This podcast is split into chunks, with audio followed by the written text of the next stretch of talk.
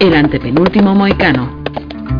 They call me a drifter, they say I'm no good, I'll never amount to a thing. Well, I may be a drifter and it may be no good, there's joy in this song that I sing. Saddle tramp, saddle tramp, Muy buenos días, tardes, noches, madrugadas, como siempre, como prefieran y cuando prefieran escucharnos. Y bienvenido a un nuevo podcast del antepenúltimo mohicano. Eh, volvemos a juntarnos después del especial de Halloween que, que hicimos no hace tanto. Y ahora nos vamos a otro género muy codificado como el western para hablar de, de un director que, en fin, no es lo más conocido. Eh, en estos últimos días se está hablando mucho de, de cánones a raíz de la lista del British Film Institute, de las 100 mejores películas y demás. Y nos vamos a meter con un director que no figura en ningún canon ni es probable que nunca figure. Pero aún así, que nos ha, nos ha apasionado su descubrimiento y vamos a hablar de largo y tendido. Hablamos de Hugo Fregonese y de su trabajo en el western americano. Eh, detrás del micro tienen a Miguel Muñoz Garnica y nos acompañan en la grabación pues ya los viejos conocidos de este, de este formato. Por un lado, vamos a cambiar el orden, por una vez nos vamos, a empezar por antigüedad. Eh, Lourdes Queda, muy buena. Hola Miguel, hola Fuerte.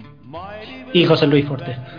Hola a todas y a todos, con este gran director argentino, haciendo cuatro estupendas películas del oeste en los Estados Unidos. Exactamente. Eh, pues es a lo que iba. Eh, Yo creo que mm, lo que, contaba antes, decía Lourdes antes fuera de micro que, que es un director que ya no conocía hasta que le propusimos este podcast, yo lo descubrí no hace mucho con Tambores Apaches, que es una de las películas que vamos a comentar, y, y, y realmente un tipo desconocido.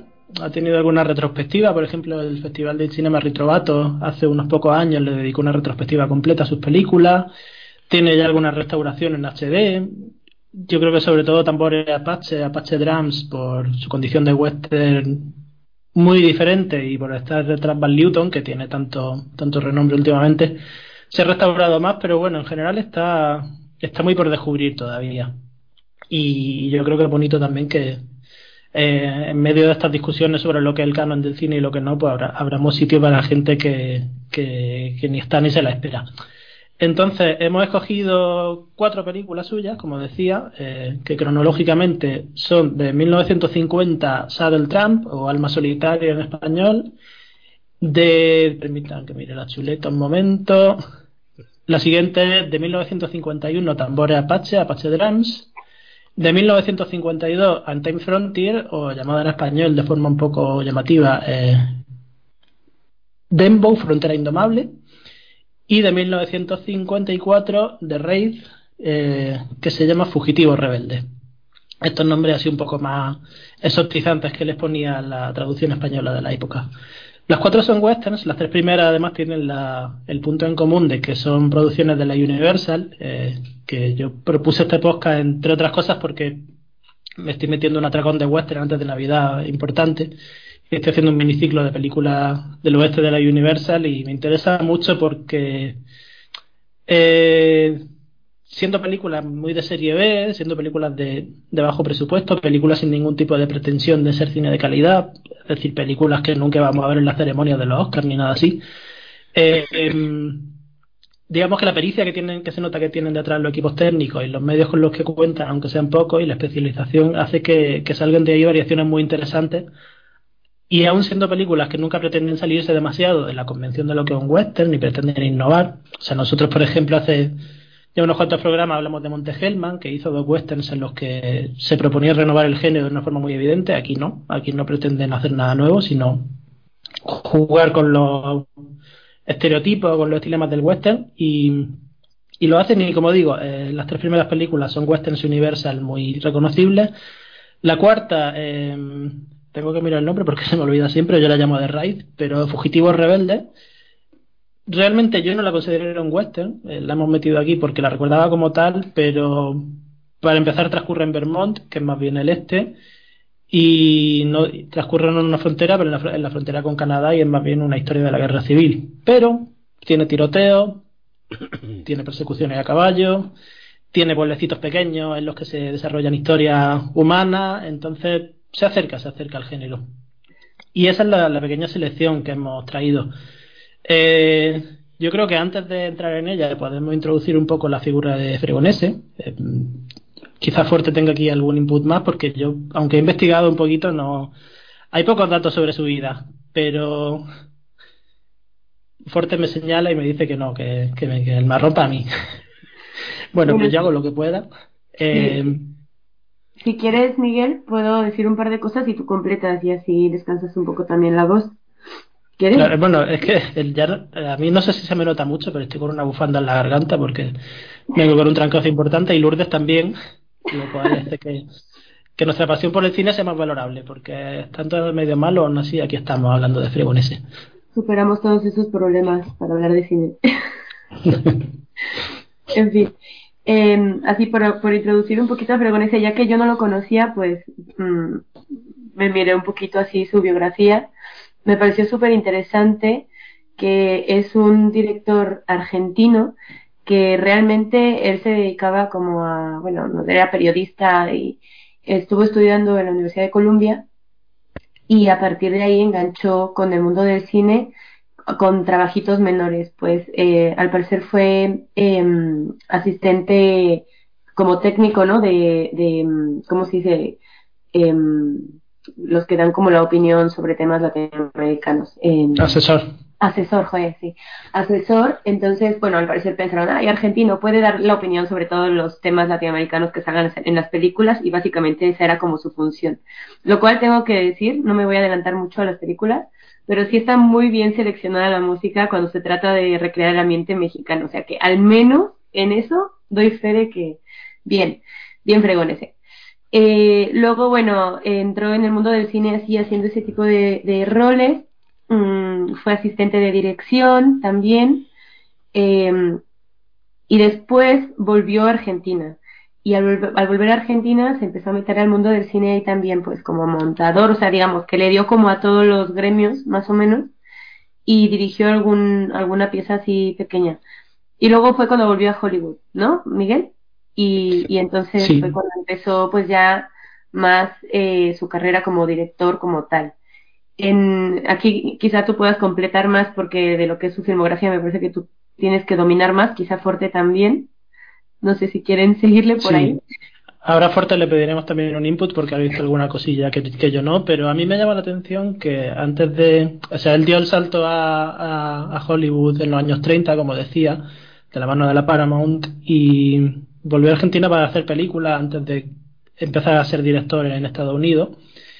Y es conocido en la historia del cine argentino por, sobre todo por dos películas. Una de ellas, por, cierto, ha salido hace poco elegida como una de las 100 mejores películas del cine argentino en una encuesta que ha hecho la revista La Vida Útil, con lo cual me alegro ver ahí a Fregonese porque, bueno, se empieza a hablar de él.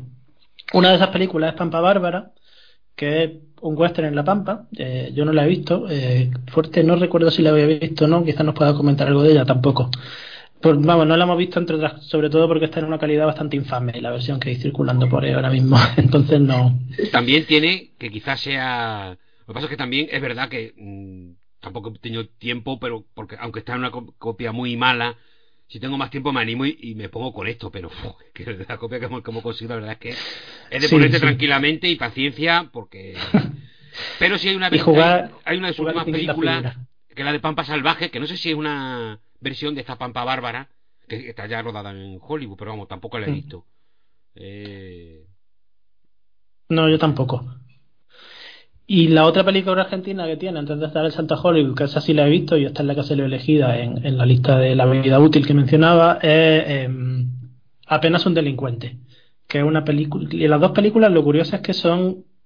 Tienen cierta inscripción al género, así como Pampa Bárbara es una especie de western, eh, apenas un delincuente una película policíaca, cercana a ciertos códigos del cine negro, y además una visión muy objetivista, digámoslo así, de un personaje que, que termina cometiendo un robo y yendo a la cárcel y urde un plan para cometer un robo, tener pocos años de cárcel y luego salir con el dinero, las cosas se terminan torciendo y es una visión muy social de todos los mecanismos sociales que hacen que, que se impulse a este hombre al crimen. Y, es una película muy interesante en ese, en ese sentido. Y luego, como digo, lo curioso es que Fregonese cuando da el salto a Hollywood se, especializa precisamente en estos dos géneros.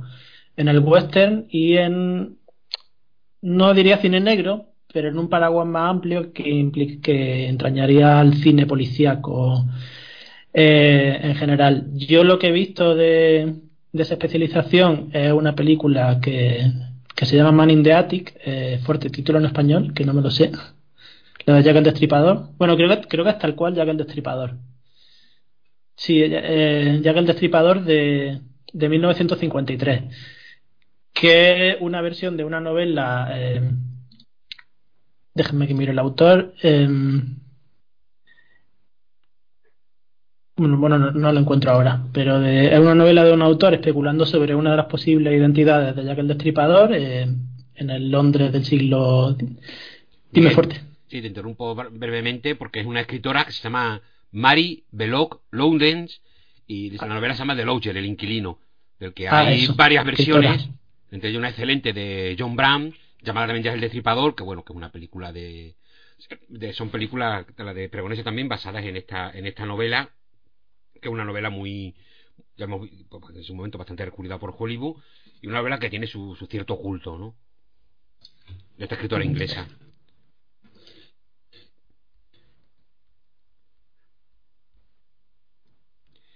Y cuando quieras puedes seguir, Miguel.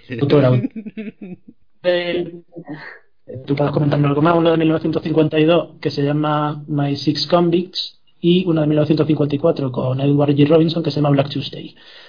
Eh, ¿Has visto alguna de estas, verdad, Forte? Sí, yo he visto la de Los Seis Convictos, My Six Convicts, que es una, película, un drama carcelario, que la verdad es que está, me, me, ha gustado mucho esta película, la he visto recientemente, y bueno, una película, un drama carcelario, pero desde el punto de vista de, un psicólogo, que es digamos cuando se empieza a tratar en las prisiones, pues de una manera que no son presos que se cierran allí y o la, o la o las apañéis, ¿no? Sino que se intentan hacer cambios en las, en, las prisiones, pues incorporando psicólogos, incorporando profesionales que les den un tratamiento más, más, más humanitario, ¿no? Entonces, es un psicólogo que, entra en una prisión e intenta, bueno, pues, pues de hacer un, entre comillas, un experimento, pues hacerte psicológico, intentar eh, ver qué problemas tienen eh, los, los, los presos. Y bueno, pues consigue un grupo de, de, estos prisioneros, que son los seis convictos, son como su grupo que forma, que, son los que le ayudan para que hagan toda, toda, este, toda esta investigación, todo este trabajo de campo, ¿no? Que, está, además está basado en un, en un libro de un autor que fue un psicólogo, que estuvo en prisión, bueno, por lo típico, tiene ese toque de, de documental periodístico tan, tan típico que empecé, esta película de Hathaway de que no me acuerdo cómo se llama, Hathaway hizo unas cuantas películas que son de esta de cine negro, pero que ya empiezan, tienen un tratamiento muy documental, muy realista. Esta película tiene algo de esto, pero todavía sigue siendo una película con estilo más hollywoodense, ¿no? De todas formas, una película muy interesante en la que sorprende eh, la dureza de algunos momentos, teniendo, la época, teniendo en cuenta la época que es, no nos, pasemos, pero sí, sí que los personajes nos andan con chiquita, o sea, es una prisión en momentos que tienes la, la sensación de, oye, hasta donde se podía contar en Hollywood, pero, ostras, estos tipos son peligrosos, ¿no? Pero que también tiene momentos de comedia que son realmente muy divertidos. Es una película que acaba siendo muy entrañable con personajes que no son fáciles de querer.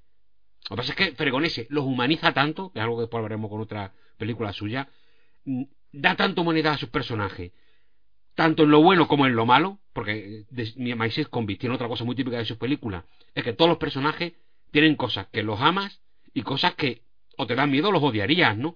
Y eso me encanta, me, encanta. Lo tienen todas sus películas y me Convict en ese sentido no falla. Y ya digo, tiene, tiene momentos muy, muy tensos, tiene momentos de acción, tiene momentos eh, más psicológicos de, bueno, por las problemáticas de los presos, etcétera, en la, en la, en la prisión. Y tiene momentos muy, muy divertidos. Con un Miller Mitchell, que es un actor que también conocemos por muchas películas de, del oeste, un actor ya, bastante mayor que está espectacular. Porque otra cosa es la dirección de actores en las películas de Fregonese, que me parece también un show. Aquí es que se ve, se ve que es una, una maravilla, ya digo, una película muy, muy, muy chula. Si me permites, eh, Miguel, si me permites, Lourdes, en un momentito, cuando hablamos de pues, la recuperación de Fregonese o no, es verdad que a lo mejor a un nivel, pues, ¿qué lo vamos a comparar? ¿Con lo que está recuperado John Ford? Que comparado con lo que está recuperado John Ford, todos los directores están olvidados prácticamente, ¿no? Pero yo creo que todos los amantes del, del western, eh, los que, los que, yo creo que sí que saben quién es, quién es Fregonese, ¿no? A lo mejor te dicen, tus 10 directores favoritos. Pues a lo mejor no, no aparece, o sí, vete a saber. Pero si empiezas a indagar y empiezas a hablar de películas favoritas, seguro que empiezan a aparecer algunas de, de Fregonese. Porque yo creo que, a poco que si buscas un poquito en la, bueno, pues en internet, etcétera, sí que vas a encontrar con, entre comillas, no vas a encontrar mucho, pero si encuentras algún artículo eh, hablando de alguna de sus películas, además con mucho cariño, con mucho amor hacia, hacia, hacia sus películas. O sea, yo creo que aunque no sea muy, muy conocido, pero quienes lo conocen, un director que sí que es muy apreciado.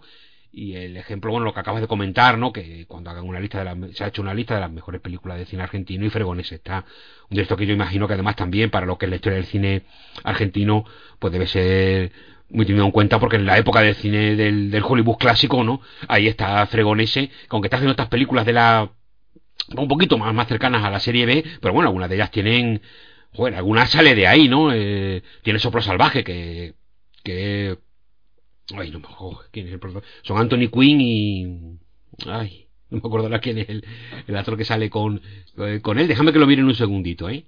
Gary Cooper. Gary Cooper, ¿no? Y Gary Cooper. y, antes- y Barbara Stanwyck. y Barbara Stanwyck. O sea que por eso que, ojo, mm, eso ya no es una...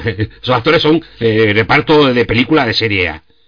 Entonces, a ver, que, que son cosas como para para tenerlo tenerlo en cuenta, ¿no?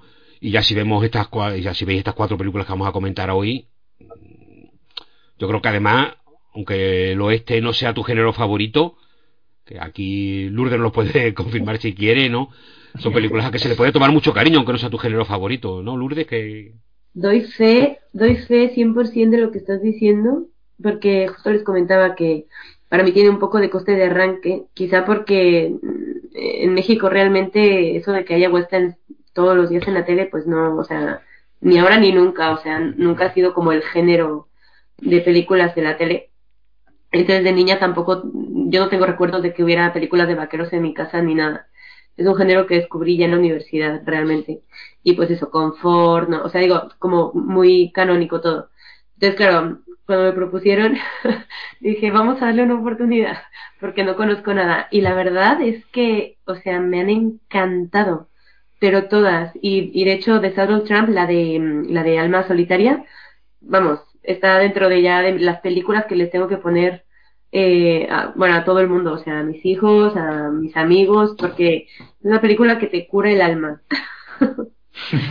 Sí, sí, sí. No, y y to- todas sus películas muy bonitas. Lo que, lo que comentábamos que ya irá saliendo, no nada más que sea, que estén bien hechas, eh, sino que tienen como unos planteamientos de fondo como bastante potentes. Y bueno, ya lo iremos comentando, que tampoco quiero. Pero sí. Sí, a mí me, me interesaba lo que decía Fuerte, intentando ya esclarecer algunas constantes de Fregonese. Eh, o sea, a mí, por ejemplo, fijándome en su western, una cosa que me interesa mucho es cómo, cómo un director que juega mucho con la al- alternancia entre interior y exterior, y eso, bueno, en Tambores Apache eh, súper evidente, porque la primera mitad es completamente de exterior y la segunda mitad es un encierro claustrofóbico dentro de una iglesia bajo un asedio indio. Y aquí caigo un poco en la tentación en relacionar vida y obra, que a veces no hay que hacerlo, porque los directores de Hollywood pues eran muy artesanos y, hacían lo que le echaban y no necesariamente tenían que volcar su vida en su cine. Pero aún así, yo voy a hacer esa correlación y porque es inevitable pensar que eh, la querencia que tiene Hugo Fregonese por personajes un poco al margen, personajes, en el caso de, lo- de las películas del oeste, fuera de la ley, o no necesariamente fuera de, fuera de la ley, sino simplemente vagabundos, personajes errantes, personajes sin hogar, digámoslo así, eh, eh, que eso también en, en las otras películas suyas fuera del western que he visto se, se da, pues puede tener algo que ver con que el propio Fregones era una figura muy errante, ¿no? Que transitaba entre Hollywood y Argentina, cambiaba no solo de cinematografía nacional, sino de productora, se fue moviendo entre distintos, un poco entre lo que fue, entre lo que fue encontrando. Y yo creo que es algo que une mucho a, la- a las cuatro películas, ¿no? O sea, por ejemplo, esa del Trump, eh, el título de hecho es un término recurrente en el cine del oeste para hablar de, del jinete vagabundo que no se compromete con nada y que solo quiere seguir su errancia. No en un sentido trágico, no es por ejemplo el, el Ethan Edwards de Centauros del Desierto, sino que simplemente le gusta esa vida, le gusta esta vida, le gusta ser libre y no se compromete con nada. O en eh, Frontera Indomable, eh, también, no, tan, no en un sentido tan acusado, pero también es un western que juega mucho con la tensión entre exterior e interior como prolongación de esta cuestión entre la libertad y el encerrarse en una vida más sedentaria, digamos. En Tambores Apaches, como decía, el protagonista es un, un apestado social, un tipo al que han construido un pueblo respetable y no lo quieren dentro del pueblo. Y en The Raid, el protagonista es un tipo que ha perdido su hogar, es un confederado que el, una, en una marcha del general Sherman arrasaron su casa, le prendieron fuego, mataron a su familia y él ahora es una patria que eh, tiene una vida un poco más errante. Justificada por la guerra y por el hecho de que es un soldado, pero ahí está esa constante, ¿no? y, con, un punto extra, el fugitivo rebelde a todo este, a toda esta temática, que no solamente es alguien errante que ha perdido el hogar, sino que se, que, cuando, que tiene un, de repente crea un hogar, crea un un lugar donde puede estar, pero es falso, porque es un infiltrado en territorio norteño. exactamente. Una, una, de las ideas maravillosas de, de, la, de la película que te plantea continuamente dilemas morales, es una delicia de película. Esto que comentas, Miguel, de, del carácter errante de Fregonese es quizá lo que más se comenta de él, porque es lo que más, a ver, es lo típico de cómo era la vida de Fregonese, que es más fácil de ver en sus películas. Esto está en mm. todas sus películas, a ver, que no es una, que incluso no es, a ver, no es, no es baladí, porque es verdad que está en en sus pelis, ¿no? En, la de los seis convictos, eh, quizás se vea uno de los personajes, que un personaje que está tan acostumbrado, lleva toda la vida en prisión, que cuando sale, eh, dura muy poco tiempo fuera porque él está deseando volver a la prisión. Dice que ya no puede vivir fuera. O sea, su hogar es lo que para nadie es un hogar, que es estar en la cárcel, ¿no? Eh, o sea que lo que pasa es que se el tema está ya más no es tan central a no ser que tengamos en cuenta que al fin y al cabo seis prisioneros con condenas muy largas en, en prisión no dejan de ser seis desarraigados, ¿no? Donde además eh, hay, nacionalidades distintas, pues está un italiano, está otro que es de, eh, eso de, de, orígenes creo que son polacos, y después lo típico de Estados Unidos, que cada uno es de una zona de, del país, que los convierte que prácticamente son seis extranjeros reunidos en, una, en, en un lugar cerrado. Tenemos la también del lugar cerrado eh, en, esta, en, esta, en esta película. Sin embargo, para mí lo más importante, o lo que más me llama la atención, o lo que más me fascina de sus películas, que le he visto en todas, menos en, en una, que el pobre nada más que aparece por allí, intenta arreglar un poco y me imagino que tiene un poco de tiempo en el rodaje, ni siquiera aparece acreditado en la, en la película, no hace falta ni, comentarla, pero bueno, si queréis decimos algo de ella. Pero en el resto, para mí, eso lo ha adelantado algo también Lourdes, ¿no? Son los dilemas morales que se plantean continuamente en sus películas, todos los personajes se, eso, se, se, enfrentan a, una, a decisiones muy, muy importantes que además tú como espectador eh, las compartes. Eh, hay momentos en que estás viendo la película y dices, no, no hagas, te ves ahí diciendo, no hagas esto, no hagas lo otro, los personajes cambian, de repente el que te caía fatal hace algo que dice, pero por favor, pero... Mm". Y además todo muy creíble, son cambios de, de postura, cambios de postura vitales, pero como están planteados en las películas, mm, son muy intensos, son muy creíbles, ¿no? Un personaje que haciendo, una, haciendo una cosa y de repente hace la contraria y todo resulta creíble, ¿por qué? Porque lo plantea con dilemas morales. Entonces, cuando, cuando el, el, el, personaje decide o opta un camino, es que tú ya te has planteado también qué caminos hay y, entre ellos está ese. Entonces, lo maravilloso, cuando decide por uno, te lo crees hasta atrás porque es uno de los que tú has planteado. ¿Qué hará? ¿Hará esto? ¿Hará lo otro? ¿Qué, decisión tomará? Y no sé, es un fugitivo rebelde. Hay momentos en que, te digo, un personaje del que si queréis hablaremos después, que este eh, este señor, este soldado o es soldado norteño, ¿no? Eh, que presume de tener sus medallas, presume de ser todo, y es un, ha sido un cobarde, ¿no? Alguien que ha huido de las batallas y que todo lo que hace es disimular y todo lo que ha empleado en toda su vida es una mentira, es una patraña, ¿no? Y también, en ese sentido, una apátrida porque vive una vida falsa, eh, un personaje además que es el el que se enfrenta al protagonista, además por el amor de la chica protagonista. Es como el villano, si queréis, de la película. Y, sin embargo, al final de la película es un personaje que te provoca admiración. ¿no? Que me parece algo súper bonito, ¿no? Eh, que un personaje ha sido un traidor, que es el que eh, persigue a la chica y la chica no quiere, el tío es el típico pesado y todo el rollo, y sin embargo, en un momento de crisis, en vez de seguir siendo un personaje despreciable, de repente sale lo mejor de él. Y eso es muy bonito, ¿no? Es también lo que comentabas antes, Lourdes, son películas que dentro y eso que fue tipo rebelde en una película que te va a dejar un cuerpo es precisamente súper bien, ¿no?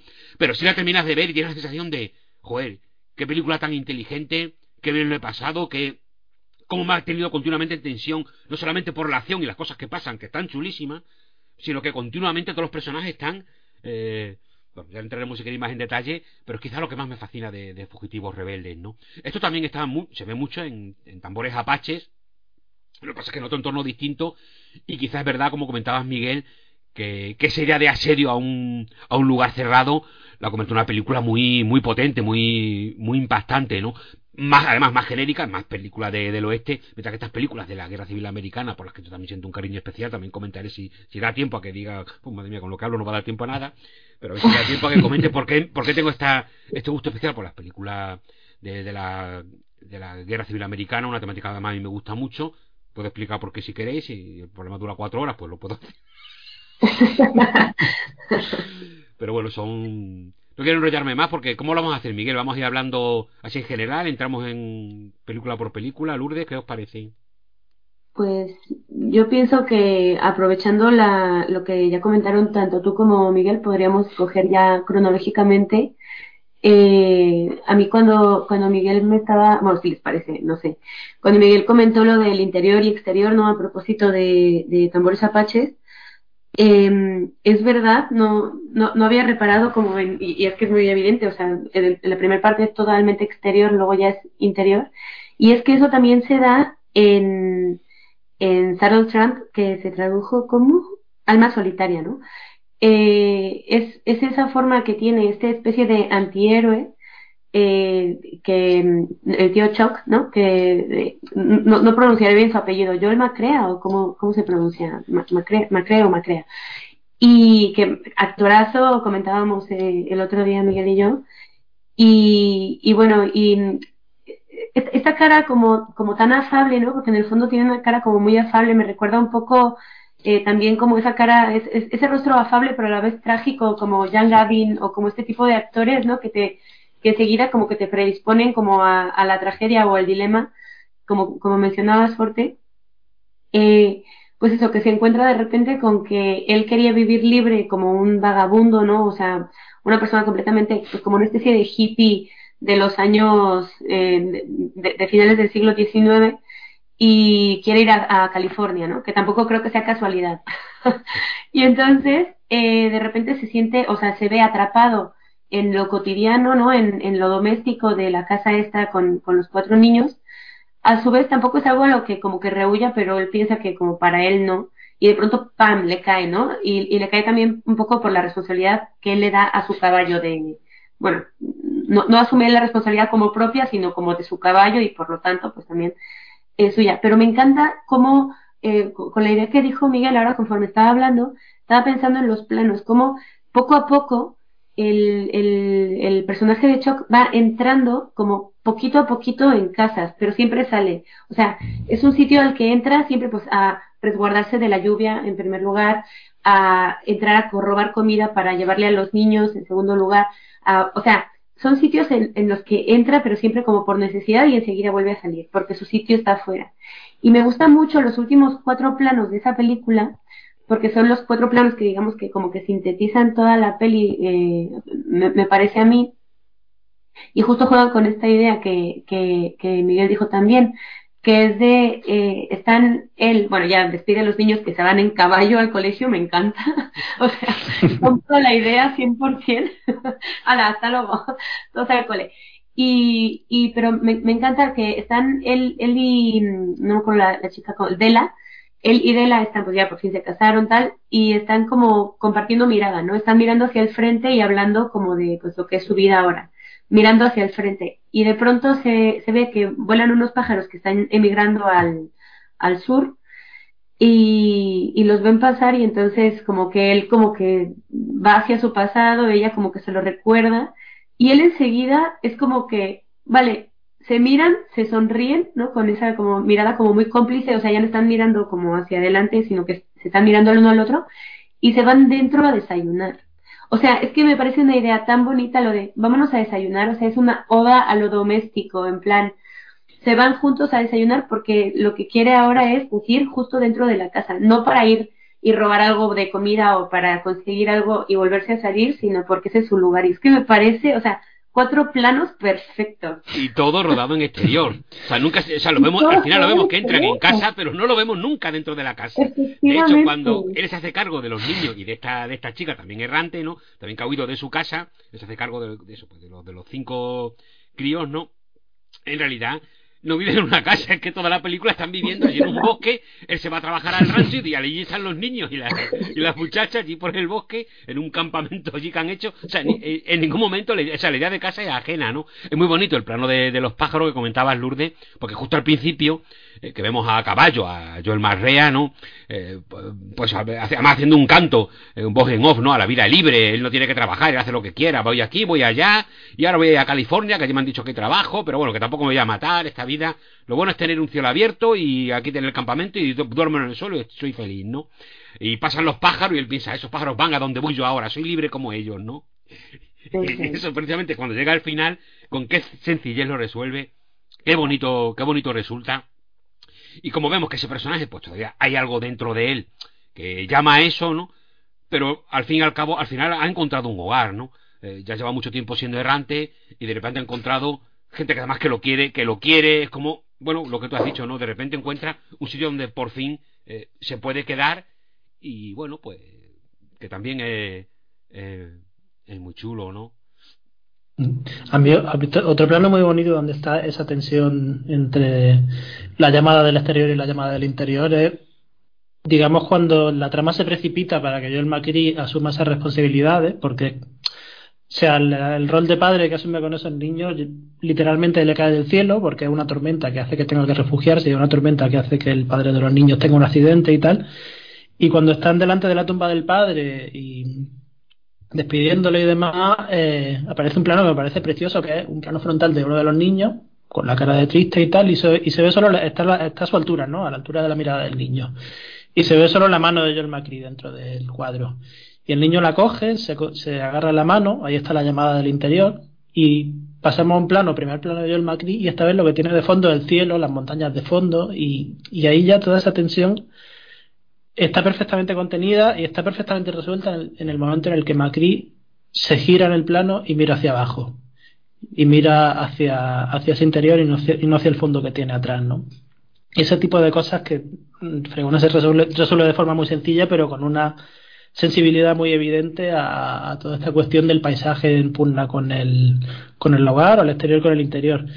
Y yo creo que incluso eh, a mí esta película, entre otras cosas, me gusta muchísimo por el comienzo tan juguetón que tiene, ¿no? Porque John McCree, Lourdes lo definía como antihéroe y yo creo que más bien es un tipo que con resistencia a ser héroe, porque a mí lo que me llamó mucho la atención es que él aparece en el primer plano de la película con el cielo de fondo, cabalgando de frente hacia la cámara, eh, y lo primero que hace es eh, silbar una canción que es la canción que acabamos de escuchar en los créditos.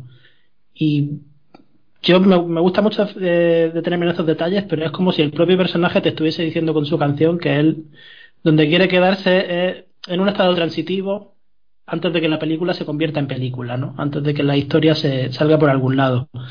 Y es que en ese comienzo es lo que vemos es una resistencia de Joel McCrea a convertirse en un personaje o a convertirse en un héroe de western, en lo que queramos, porque él da este discurso sobre el plano de los pájaros, en el exterior diciendo soy libre, nada, nada me ata, tal, no sé qué, y de pronto como si, como si le contradiciera ya, lo primero que suena un tiro, ¡pum! Que rompe la voz en off, la interrumpe de pronto, y ¿qué es lo que aparece? Pues el western. O sea, es como un personaje que no quiere estar en un western, pero que se descubre que efectivamente está en un western y que tiene que actuar como personaje de western. Y pasará una segunda vez, un poquito más adelante, en cuestión de un par de minutos, cuando de nuevo está debajo de un árbol, ha vuelto a relajarse, ya se le ha olvidado el susto, y se ha hecho un café en, esas cafeteras de hojalata tan típicas del género y en plano detalle incluso de la, de la cafetera y de pronto otra vez los tiros, galopa de caballo, aparece una bandada de caballo, le, se lleva por delante la cafetera de hojalata y de nuevo es un personaje que descubre que por mucho que quiera resistirse está protagonizando un western y va a tener que asumir sus responsabilidades como héroe de western. Entonces por eso decía que que al principio esa prolongación de, la, de las notas musicales del, de los títulos es como si el personaje se resistiera a entrar en la película, ¿no? Prefiero estar ahí en esa transición de los créditos. fíjate, Miguel, que incluso cuando entra y ya se convierte en el héroe de la, de la película, las peleas no las termina de ganar, siempre le hacen prisionero, es como que el hombre hace lo que puede y dice, venga, a ver, tengo este marrón y voy haciendo lo que puedo. A ver, para resumirla rápidamente, Alma Solitaria esa del Tran, esta película del año 1950, bueno, pues cuenta la historia de este personaje que va errante y de repente, porque tiene las situaciones que le van ocurriendo, Primero por estos encuentros con estos tipos que están peleando, que pronto se descubre que son dos ranchos vecinos que están enfrentados porque uno acusa al otro de que le roba ganado, de lo típico eh, que están ahí a ver si se matan los unos a los otros no sobre todo por parte de, de personajes que veremos más que el dueño de un rancho que es uno de los eh, norteamericanos casado con una mujer de origen irlandés aquí también hay muchos personajes eh, que, están viviendo lejos de, su hogar. Hay, que no se nos olvide comentar lo del origen irlandés de la, de la esposa porque da también una, unas mm. ideas muy bonitas sobre, sobre la película no de lo que es las tradiciones, que cómo permanecen o cómo se implantan o cómo llegan a, nuevos territorios, a nuevos sitios, ¿no? Pero los personajes todavía tienen presente de dónde vienen y, esa cultura eh, de cada país acaba siendo absorbida en la propia cultura eh, que se está gestando en ese momento, ¿no? De, con estos colonos y estos pioneros, ¿no? Bueno, el, personaje de Joel McRia, ¿no? Un actor que además a mí me gusta me gusta mucho, un actor que empieza ya en los años 30, bueno, no olvidemos que es el protagonista de de oh madre mía, por favor la película de Chuck y Pixel, El malvado Zarov, una película que me apasiona, una película que me encanta, pues está el, protagonista junto a Faye Gray, lo veremos en un montón de películas del oeste, en comedias, una clásica, la de Preston Sturges, Los viajes de Sullivan, el protagonista también John Marrea, bueno, en fin, en un montón de películas, todos los géneros, pero que ya sobre todo a finales de los 40 y la década ya de los 50 empieza a... se le ve mucho en, en las películas del oeste, precisamente por ese rostro, bueno, tiene una película de Turner, eh, eh, Star on My Crown, que no me recuerdo cómo es el título, que otra película me parece fascinante, fascinante, una película chulísima, que quizás hayamos hablado una vez de ella en, algún programa hablando de Turner, no me acuerdo, Miguel. Entonces es una película que, es una película que tú has comentado que también te gusta mucho, que es un poquito un adelanto, siempre pienso que es un adelanto a, a esta a matar a un ruiseñor es una película del año, creo recordar, del 50, no me acuerdo muy bien, pero Star on My Crown para mí es un, adelanto a lo que sería después matar a, matar a, un ruiseñor, ¿no? Una película que para mí tiene muchas semejanzas con, con esta. Bueno, me estoy, me estoy desviando, estoy hablando de John Marrea.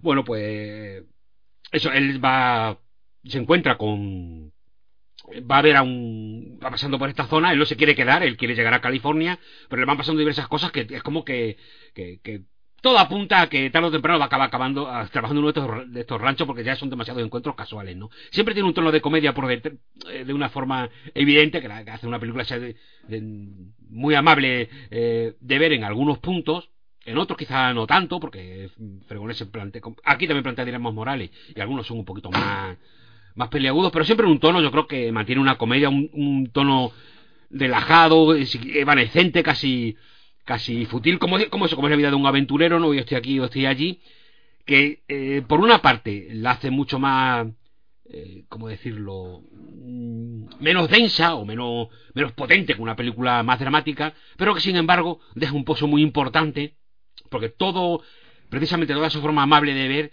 hace que le tomes muchísimo cariño a los personajes, cuando las cosas se resuelven de una forma amable y si queréis incluso un poco, eh, bueno, venga, venga, que todo vaya bien, venga, no lo creemos, queda muy bien en la película porque está narrada de una manera que todo eso encaja, encaja muy bien.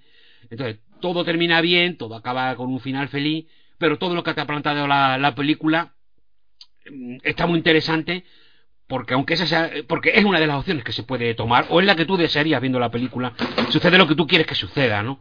Oye, que estos tipos dejen de matarse porque ellos no tienen la culpa, que dejen de estar enfrentados porque no tienen la culpa, eh, el personaje del ranchero este que está empecinado, aunque su vecino es malo, aunque se lo ve un tipo, pues muy, muy cabezón y que quiere, pues voy a por el vecino, no quiero que nadie hable con él, es un ladrón, es un ladrón, es un ladrón. Tiene el personaje de la esposa, que es irlandesa, que, que, que dice que de, bueno que es la que ve que tiene ese toque de, de, película incluso fantástica no que ya que ya cree los leprechaun en la gente pequeña que está por el bosque que no dejan de ser pues los niños de que ha acogido John Marrea, ¿no? que se está encargando de ellos, que los tiene viviendo precisamente en el bosque, ¿no? Entonces cuando él empieza, no, me ayudaron uno, gente pequeña, me ayudaron estos espíritus, la esposa automáticamente lo cree, es que esto es real, es que le pueden ayudar, ¿no? Que me parece una, maravilla, ¿no? Cómo estos toques divertidos no, no restan profundidad a la película, sino al revés, se la dan, que me parece maravilloso, ¿no? Que a veces estos toques divertidos, más intrascendente, parece que te van a desviar o van a relajar la película, y sin embargo es lo que le acaba dando consistencia y vida. ¿Por qué? Porque los personajes son muy creíbles. Porque la forma en que esta señora cree en esto hace muy creíble que sea un personaje muy con mucha empatía hacia los demás, con, con, mucha, preocupación por, por, los demás. Enseguida toma simpatía a este personaje errante y aventurero, lo comprende enseguida. ¿Por qué? Porque ella también es un alma errante que también se ha sentado ahí por fin, después de, su Irlanda natal, ¿no? Eh, entonces son todo cosas que, suman a los personajes.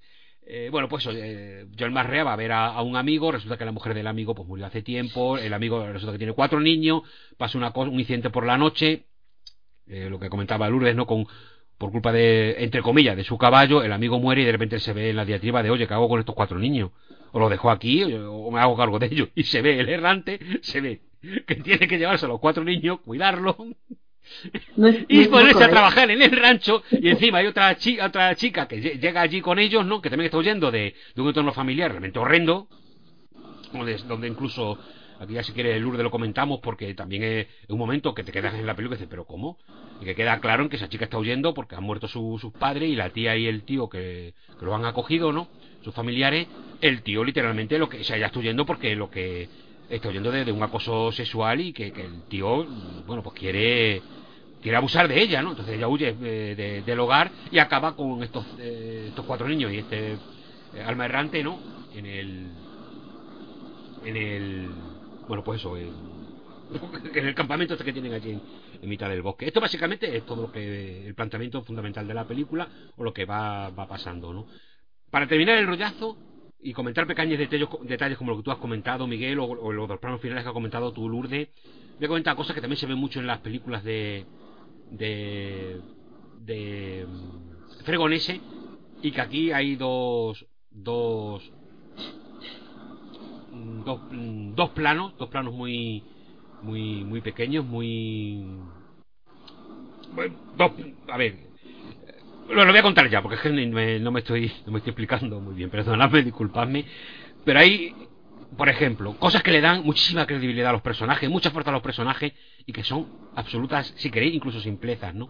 Una, eh, hay un momento cuando John Marrea llega a casa de este este amigo suyo que, ha muerto su mujer y está con los cuatro niños, ¿no? Que los niños, ah, tío Chuck, tío Chuck. Él dice, ah, bueno, pues a ti te conocía de muy pequeño. Este ni siquiera sabía que estaba, etcétera, ¿no? El amigo, pues muy contento de, que, de tener alguien con quien hablar, ¿no? Se van a fumar sus pipas, etcétera. Y está lo típico, la conversación se ha alargado.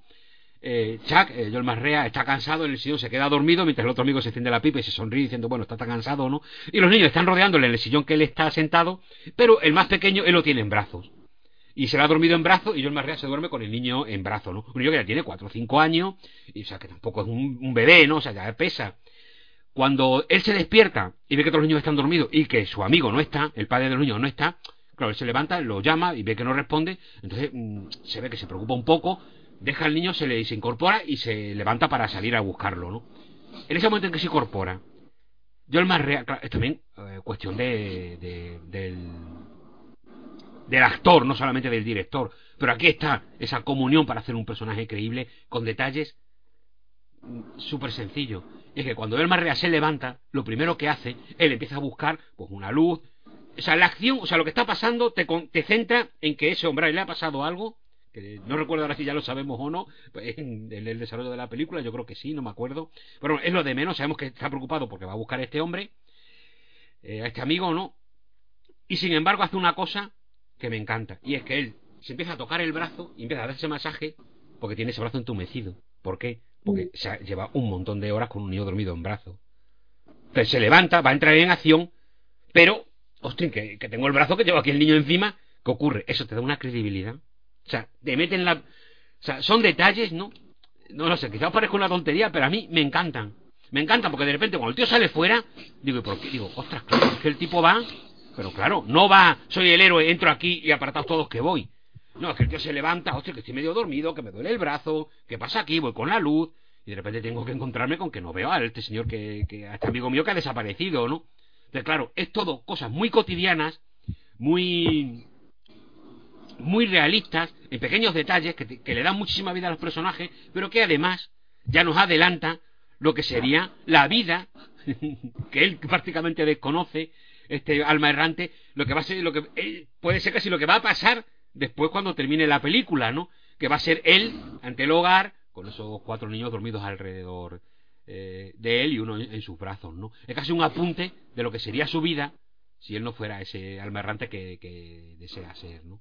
Otro, otro plano, y así ya os dejo para que hablemos de la película, ya termino con otro plano, que es también un, un plano que si lo quitas no pasa nada, pero que me encanta. En esta película, Lee Van Cliff hace un personaje. Oh, no, perdón, que esta es de la siguiente, perdón, perdón. sí, sí, Lee Van Cliff está en. En Dembo, en Dembo. Recordadme que después cuento una cosita de Dembo. Venga, me callo ahora y os dejo a vosotros, que ya está bien, ¿no? No demasiado.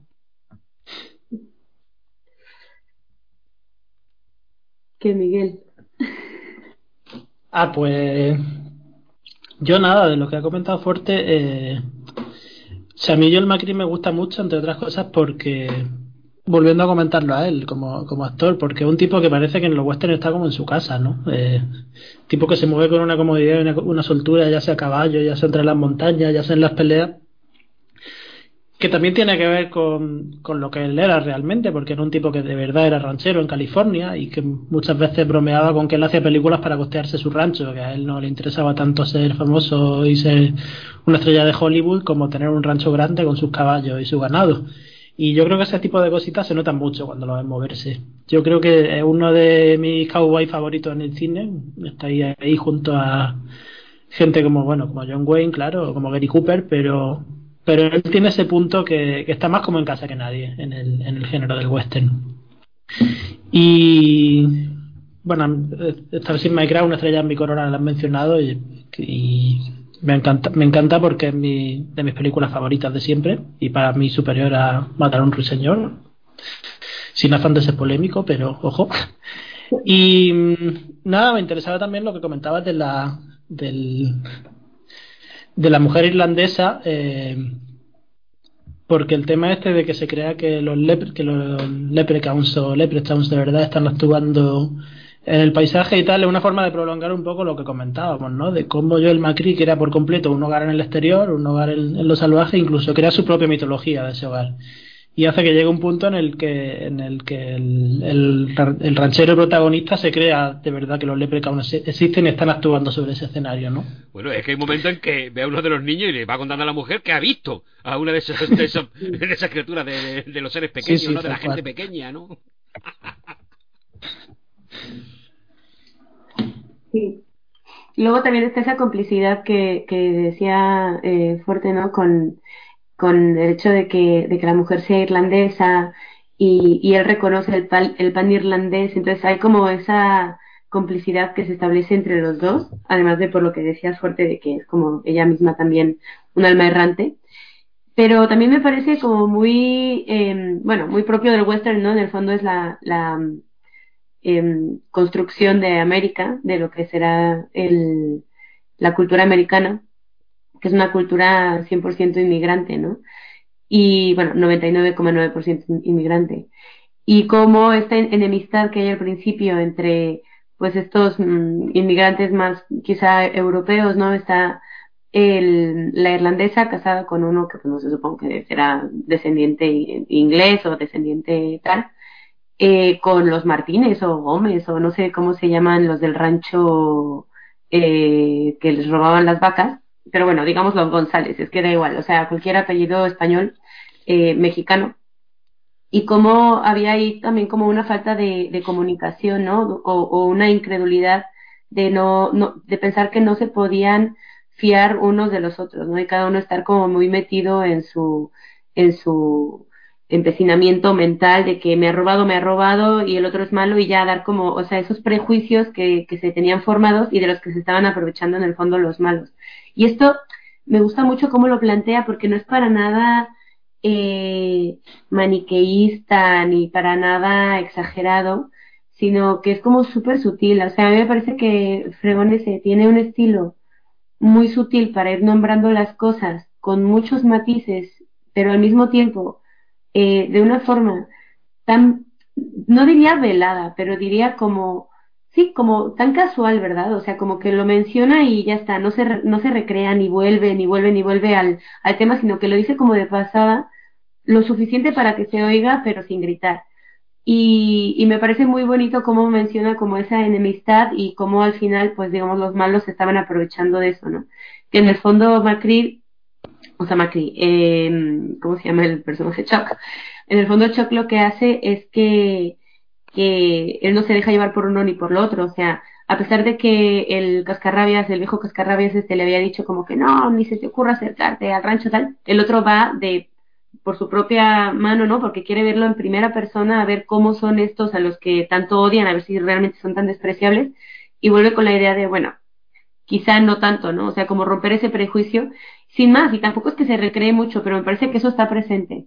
Y lo mismo, eh, lo, que habías comentado, Forte, de, de los dilemas morales, ¿no? De cómo esta, perdón, cómo esta la, a la sobrina eh, que ha huido, ¿no? Adela, eh, cómo ella está escapando de esta situación de acoso, ¿no? Que, que también se sugiere sin, sin, sin remarcarlo mucho, eh, y a su vez no lo plantea tampoco como, como un problema real cuando se encuentra con Chuck, porque Chuck la ve como una niña, ¿no? Y más bien es como ese ejercicio que tiene que hacer ella de hacerle notar que, es, que no es una niña más, sino una mujer. Entonces es como que también está como ese, pero no es un flirteo como muy abierto, sino simplemente como una cosa que se va dando de una forma bastante eh, natural, ¿no?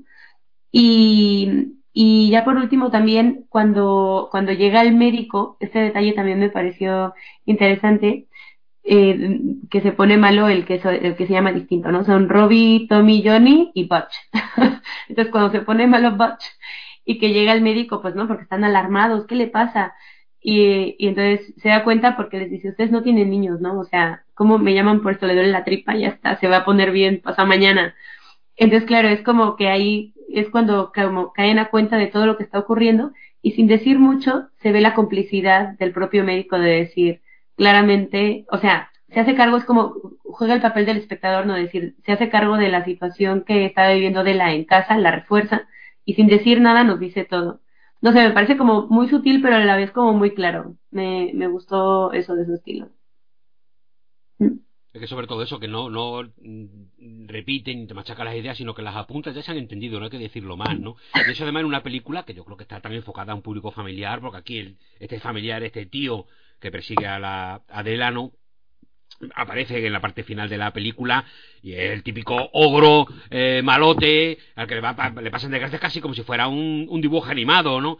Eh, sí. pisa la trampa que está dirigido hacia el ratón de comida y él como un glotón pues toma castigo, al final los niños se le dan de palos, ¿no? O sea, tiene un tono muy familiar la, la película, pero eso no, no repercute en que después tenga planteamientos muy interesantes y muy más, más adultos, ¿no? Siempre dentro de un tono, de un tono amable que es el que domina la, la la película. Eh, no sé, a mí es que me, me, me, encanta y bueno, no sé si, si comentar alguna alguna cosa más, se me quedaba algo, pero no me acuerdo. Ah, sí, esto es que no se me olvide, son, son los Martínez, lo, los vecinos estos, que son eh, mexicanos, ¿no? Me encanta como en las películas de, de, de Fregonese, el, el rival, los supuestos malos, ¿no? Siempre están vistos con, con la misma nobleza que, los héroes de la película, ¿no? Aquí pasa con los Martínez, eh, va a pasar después con tambores apache, los indios están acosando a los protagonistas, ¿no?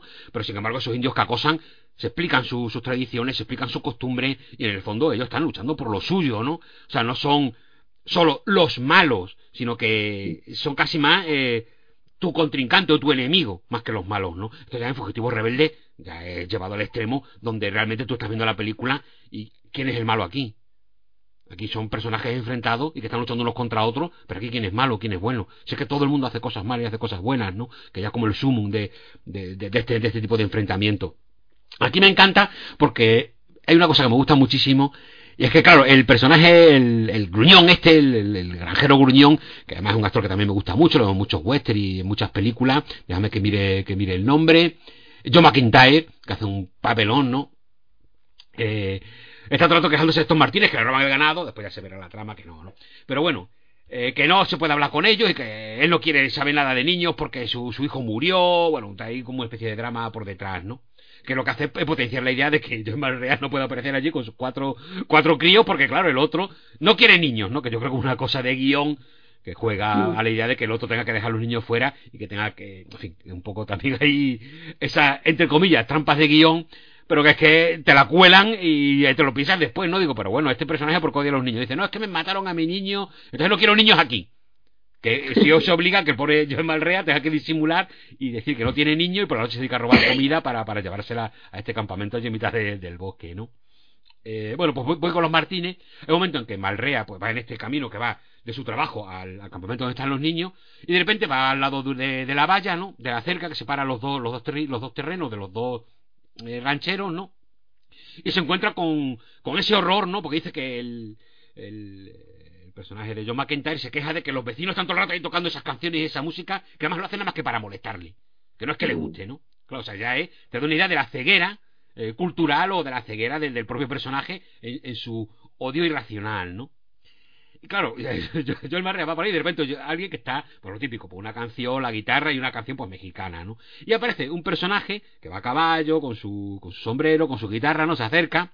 Y claro, ¿qué tenemos? Pues el típico personaje, que en todas las películas, por regla general, es el típico mexicano gracioso o el hispano gracioso que va a ser el personaje, digamos, más, pues como cómico de la película. ¿Qué ocurre? ¿Qué pasa en la película? Que el personaje es gracioso, pero ostras. Es, gracioso, simpático, pero ostras. Lo que dice es todo frases súper inteligentes.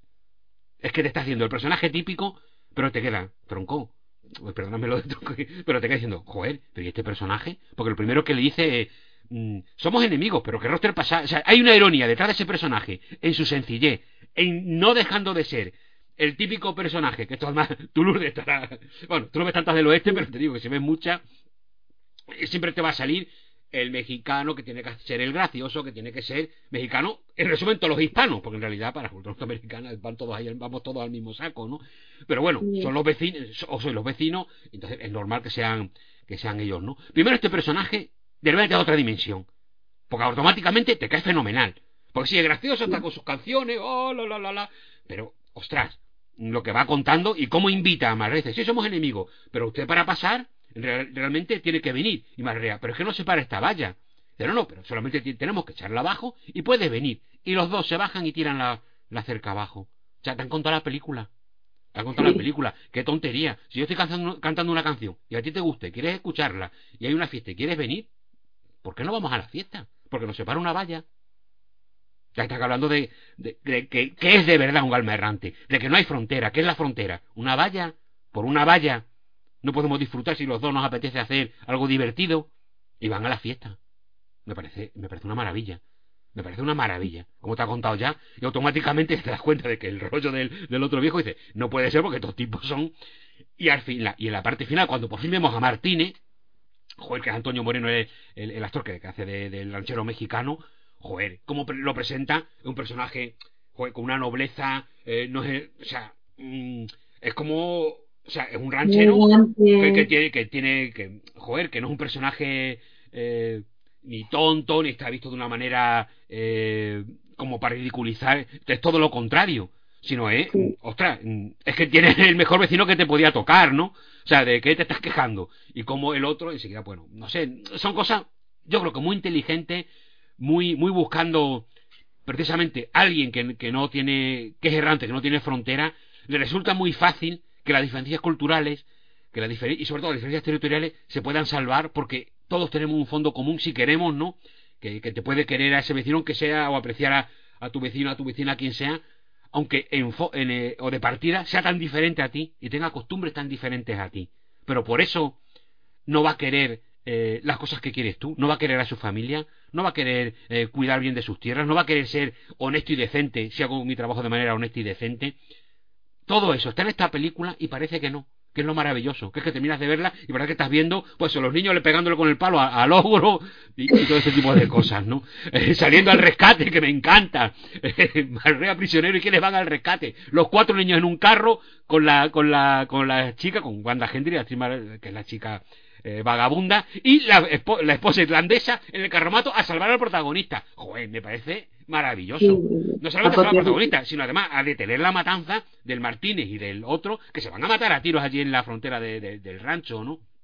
Mm. O sea, es que me encanta porque parece una película que no se sale para nada del tópico, pero te paras a pensar y te da la sensación de que sin querer o o sin pretenderlo, pero no todo sin pretenderlo, porque yo creo que sí que hay esta, esta intención detrás, pero de una manera muy sencilla, Dice, pero si me está rompiendo todos los tópicos. Pero si es que el protagonista hay que ir a salvarlo porque lo han hecho prisionero y tienen que salir. Y quieren salir los niños y las dos mujeres de la película. Me parece una maravilla. Me parece una maravilla, ¿no? O esa pelea final entre el, el, el mega malo y el protagonista, que por ello el Marrea no es capaz de acabar con él y también los toma puñetas. Me encanta, digo, incluso en su momento de héroe ¿Cómo es que no puede ser un héroe porque no es capaz ni de lo típico? No, te dos puños al malo y me lo cargo. Aquí que va, aquí le da los puños, a él también se los dan y no hay manera de que termine esa pelea. El pobre que pasa canuta. Y de manera, así le era la fuerza como demostrando que lo intento, que intento ser un héroe, pero es que yo no valgo para ser. Y eso me parece maravilloso.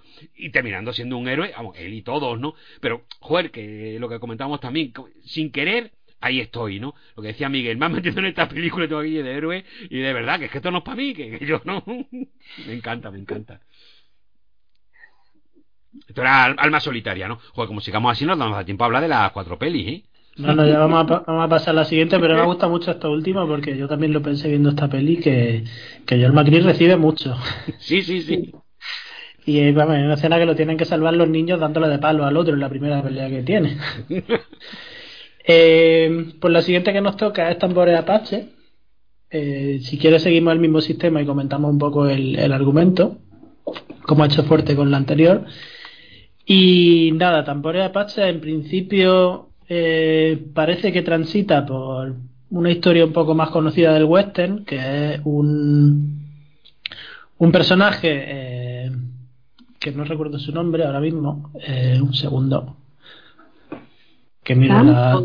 Sam Leeds, un personaje llamado Sam Leeds, que es pues el típico personaje del oeste, que no es que sea un fugitivo, un fuera de la ley, pero es un poco indeseable, porque es un, sobre todo se dedica a apostar, es un jugador de cartas, un personaje errante, que frecuenta lugares de baja catadura, como prostíbulos y demás. Entonces nos encontramos en una situación en la que hay un pueblo del oeste, eh, que no recuerdo si tiene nombre ahora mismo. Eh, el si tiene...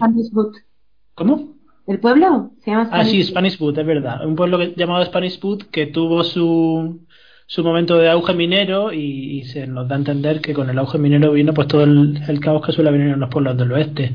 Forajidos, prostitutas, eh, jugadores de cartas y demás eh, gente de ese estilo. Pero que ya Spanish Boot se ha establecido un poco, se ha consolidado como comunidad de vecinos respetable, entre comillas, y en ese momento... Eh, digamos que el control del pueblo lo toma un personaje que se llama Joe, Joe Madden, que fue amigo de la infancia de Sam, nuestro protagonista, y que ahora eh, pues se ha convertido en un, en un humilde herrero que, que guía un poco junto al sacerdote el, que el pueblo mantenga su moral. Entonces, llega un momento en el que, como decía, el pueblo reniega de ese pasado de personaje poco respetable y lo echa. Eh, de hecho, la película empieza con, con una caravana de prostitutas a la que echan del pueblo y les dicen que se busquen la vida en otro lado porque este, este pueblo ya no es para ella. Y un poco la primera parte de la película es poner en tensión esa, esas dos opuestos que, que, eh, como personajes eh, representan Sam frente a Joe.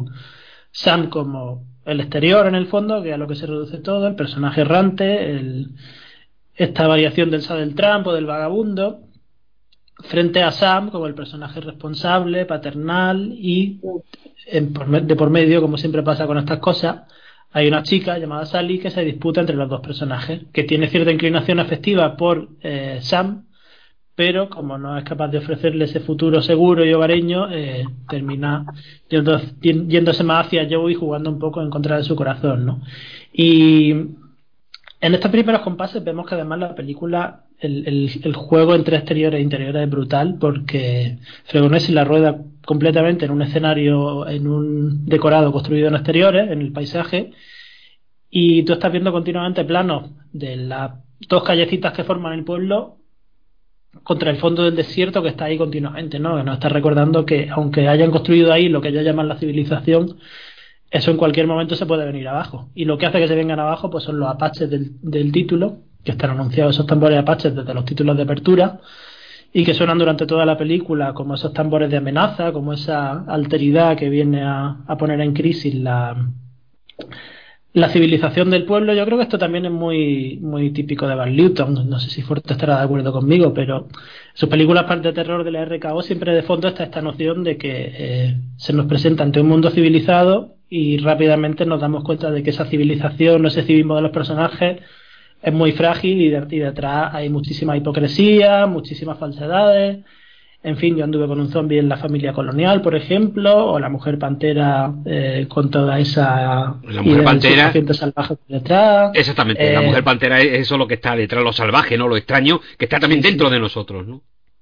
Sí, eso es. O sea, lo, lo- lo- se plantea mucho a nivel social, pero también a nivel personal, ¿no?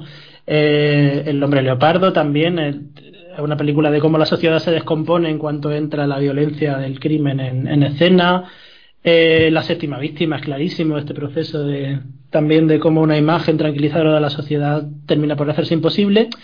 Y Tambores Apaches también se mueve, se, mueve mucho por ahí, ¿no? Como eh, Spanish Boot es un pedazo de civilización, pero muy frágil y muy lleno de hipocresía.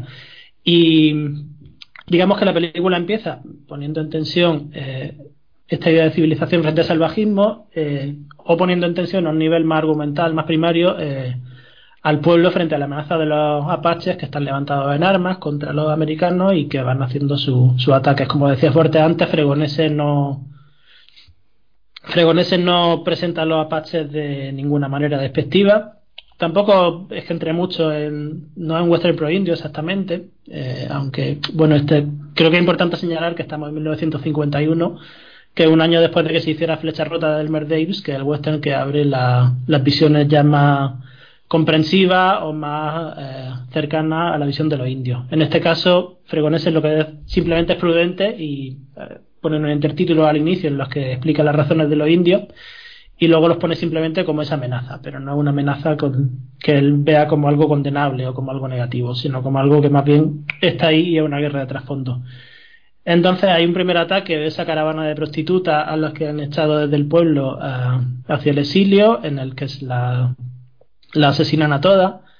Hay una escena que es brutal y que también es súper lituaniana, de cómo eh, hay toda una violencia muy visceral, pero que a la vez no vemos nada en el plano, pero el no verla eh, no, evita que sepamos que está ahí, que es cuando el protagonista Sam eh, va a, la, a los restos de, la, del- de la caravana de las mujeres atacadas, se la encuentra todas muertas y al a un personaje que es una especie de criado de todas ellas, no sé muy bien qué rol desempeña, que es un, personaje negro, y el único que han dejado vivo, y, y Sam va a quitarle el sombrero y le dice, no, no me lo quites, me lo arrancado de la cabellera. Y te lo encuentras moribundo, y en ese momento el personaje, con toda su dignidad, sentado con el sombrero puesto, termina muriendo, pero te imaginas lo que hay solo debajo de ese sombrero, y es que ya eh, toda esa carga de brutalidad que hay detrás, debajo de la apariencia es que está muy, muy condensada ahí, ¿no? Entonces, bueno, la película avanza. eh, el personaje de Joe, este hombre respetable, antiguo amigo de la infancia, decide echar del pueblo a Sam. Sam acepta el exilio y se va, que es cuando se encuentra con la caravana de, mujeres, y entonces vuelve para avisar del ataque de los apaches, pese a que eh, vuelve a salvar para el pueblo, pese a que ese pueblo lo ha expulsado. ¿no? Luego hay una primera redada en la que ellos van a buscar a los apaches e intentan atacarlo. Eh, aquí hay un- una dinámica muy llamativa con el personaje del cura, del párroco del pueblo, que estamos en 1951, la Segunda Guerra Mundial está cercana y es un personaje alemán y un personaje probablemente el más racista y el más y el más lleno de odio contra eh, la otra raza, en este caso contra los indios que hay en la película. Y también el personaje más que más rechaza de plano a un tipo como Sam. Y sin embargo, esto que decía Fuerte antes, de cómo Fregonese tiene una habilidad para darle volantazos morales a los personajes. En el momento en el que ese, personaje lo saca de su interior tranquilizador, que es la iglesia, y lo lleva a mitad del desierto, y lo pone en una situación de vida o muerte, y lo pone mano a mano con Sam, de pronto ese personaje se convierte en un, en un buen camarada. Y de pronto ese personaje se convierte en, en, en un aliado y en alguien que te cae simpático. Pese a que sigue siendo un tipo lleno de odio. Lo vemos, por ejemplo, cómo trata uno de los personajes típicos también de las películas del oeste, que es el, indio, entre comillas, civilizado, que se, ha, que se ha pasado a la caballería estadounidense y que colabora con los hombres blancos. Y sin embargo, este cura lo sigue observando con suspicacia, pese a que es evidente que es un personaje muy que un personaje completamente fiable. Y en esa pues, llegamos a la parte más famosa de la película, que llega justo en la segunda mitad. Decía antes que la primera mitad es fundamentalmente de exteriores, incluso los interiores del pueblo están rodados en ese plató en el exterior que mencionaba. siempre el desierto está rodeando al pueblo. Llega el ataque apache, eh, hay una, un asedio, todos los personajes se tienen que encerrar en la iglesia que mencionaba, mencionaba antes, y aquí hay una media hora, un poco más, absolutamente claustrofóbica, eh, con momentos dramáticos brutales en los que los apaches poco a poco van, van cercando la iglesia, van entrando por las ventanas y llega un punto en el que parece que los personajes directamente están asumiendo su muerte y hasta que bueno, pues llega el final típico de la época, llega la caballería a tiempo para salvarlo y eh, en ese proceso de encierro en el interior lo, lo, llamativo es que el personaje al que cambia el encerrarse en el interior es a este Sam, a este vagabundo, a este Sam del Trump, que eh, digamos que descubre esa faceta que había descuidado de hombre social, hombre que sabe vivir en comunidad, hombre que no es egoísta, sino que actúa por los demás, en el momento en el que tiene lugar en la, sede de la iglesia y se ve obligado, digamos, a enfrentarse a su faceta de interior, resulta que es un líder eh, muy sólido y que realmente se preocupa por los demás y que protege a, esa comunidad. Y digamos que eh, la película también termina contando esta integración a marcha forzada entre un exterior que tiene esas limitaciones de cara a, la vida civilizada y unos interiores que no pueden estar tan seguros de sí mismos o no pueden retractar tan de plano su lado salvaje como, como lo hacen en la película. Y yo creo que esto es un poco el, el resumen así un poco comentado. Eh, y ya dejo el, dejo el rollo y, y os dejo hablar a vosotros. A, mí de esta película eh, me gustó muchísimo, como, dijiste Miguel, desde el comienzo empiezan ya esos tambores, como su nombre ya también anunciaba, ¿no? Los tambores apache. Y ya desde ahí te da la clave de que esta película eh, se va a apoyar muchísimo en todo lo que es el audio, tanto la música como la palabra, ¿no? A mí me parece que hay algunos momentos que son así como muy clave. Bueno, hace rato no sé si fue Forte o quien mencionaba que están como en esta aparente tranquilidad de un, de, un pueblecito, le están dando de comer, de, beber leche a un gato, y, y de repente los disparos como que nos sacan de, de, de esa tranquilidad, ¿no? De, de esa paz. Vamos con la cámara hacia allí, nunca vimos el disparo, es, es decir, no sabemos cuál es la realidad, y entonces ahí se hace como la primera dicotomía en plan realidad entre, entre la realidad y lo dicho, ¿no? Entonces realmente nosotros a pesar de que hay un testigo ahí que, que, ¿no? que da fe de que realmente fue en defensa propia y tal, eh, siempre le queda la duda a, ¿cómo se llama la chica? Sally. Le queda la duda a Sally, ¿no? Y también a Joe, em, y es la razón por la que al final terminan echándolo del pueblo, ¿no? Porque en el fondo ha matado a una persona. Entonces, es un pueblo muy puritano en el que importa muchísimo toda esta idea de la casa de brujas, de lo que eh, de la idea que se formen las personas de, de ti, no nada más por tus acciones, sino por lo que se diga de ti, o sea, como que tu, tu fama o tu, o tu, o, sí, o, la fama, la fama que tengas en el sitio va a determinar mucho cómo se te va a tratar, incluso si se te aplican leyes o no, ¿no? Entonces, bueno, por un lado, eh, ese momento en el que ya se establece como ese pacto de, de la diferencia entre lo dicho y, y, la, y la realidad, cuando el cuando Sam vuelve al pueblo después de que se encuentra a, la caravana destrozada para avisar realmente hay un momento en el que tú dudas que vaya a volver o no. O sea parece como que igual nos bien está como cuidándose de que los indios no lo atrapen. Y, y luego más adelante va a confesar que realmente sí había vuelto pero había vuelto como más por demostrar que por realmente eh, hacer lo correcto no y entonces es justo el momento en el que el personaje se, se sincera realmente con el reverendo, es ahí en el exterior después de que pasan este momento eh, que pensaban que ya iba a ser como la muerte, ¿no? En el que se sincera y, y, y digamos que ya por fin es honesto consigo mismo, se deja de mentir y también como que da ese pequeño cambio interior, que yo creo que es lo que luego se verá de una forma como más clara también hacia el exterior, precisamente cuando están en el interior, que es la iglesia, ¿no? O sea, como ese cambio interior será en el exterior, en el en medio del desierto, y luego el cambio exterior de lo que es ya como cuando demuestra, ¿no? Su valía, es justo en esa escena de, interior dentro de, de, la, de la iglesia. Eso por un lado. Por otro lado, el, el sonido de, de, de las culturas, ¿no? Lo que tú dices de los indios es verdad que, que mm, bueno, yo creo que Fregonese trataba como también por precedentes, ¿no? De la, década en la que está ya rodando, eh, trata como con, con, bastante respeto, con bastante dignidad a, las otras culturas, tratando de no caer solamente en la ridiculización. Aunque también he de decir que el, el personaje del alivio cómico del señor este que tiene una mula y un gato y, y siempre está dándole leche a la gente, pues bueno, es un poco así, ¿no? O sea, digo que también cae un poco ese estereotipo, pero bueno, en el fondo es el único que se quita el cinturón también, o sea, es decir que, como tú dices, fuerte, ¿no? También como que siempre va como tratando de darle más profundidad e ir un poquito más allá de los personajes, incluso si son tan estereotípicos. Pero bueno, entonces, en el momento en el que están eh, ahí dentro de la iglesia y que hay como todo este problema de nos fiamos del indio, no nos fiamos del indio, y hay un momento muy bonito en el que los indios fuera están teniendo como su ritual, ¿no? Y están haciendo como mogollón de ruido, bueno, con sus canciones y como tratando de intimidar también a los de dentro. y entonces estos de dentro se ponen a cantar, eh, ¿no? O sea, también es como una especie de batalla cultural, en, cierto sentido, o sea, de una batalla de, de, de culturas, de qué va a ganar y qué no.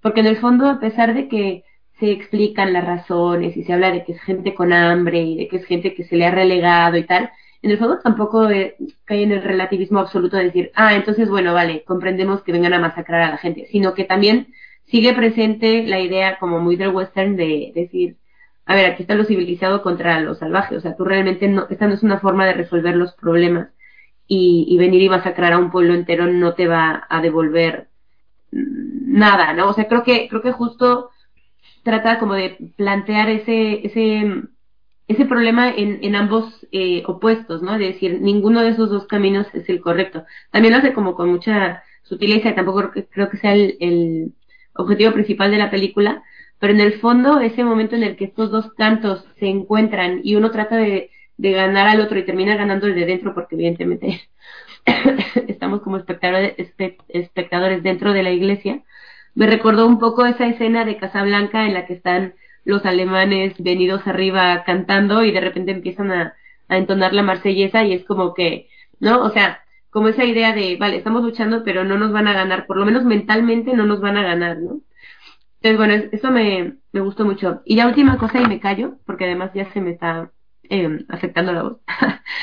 eh, última cosa, y me callo, me gustó mucho eh, cómo como la, legalidad, o sea que esta es otra también otra idea como muy del western, eh, como la idea de, de la ley depende también mucho de tu reputación, porque en el fondo eh, Sam al principio tenía todo el derecho del mundo de disparar, o sea, es la ley del oeste, es en defensa propia, tú obviamente puedes sacar tu pistola y matarlo porque te estás defendiendo y pues esa es la ley, ¿no?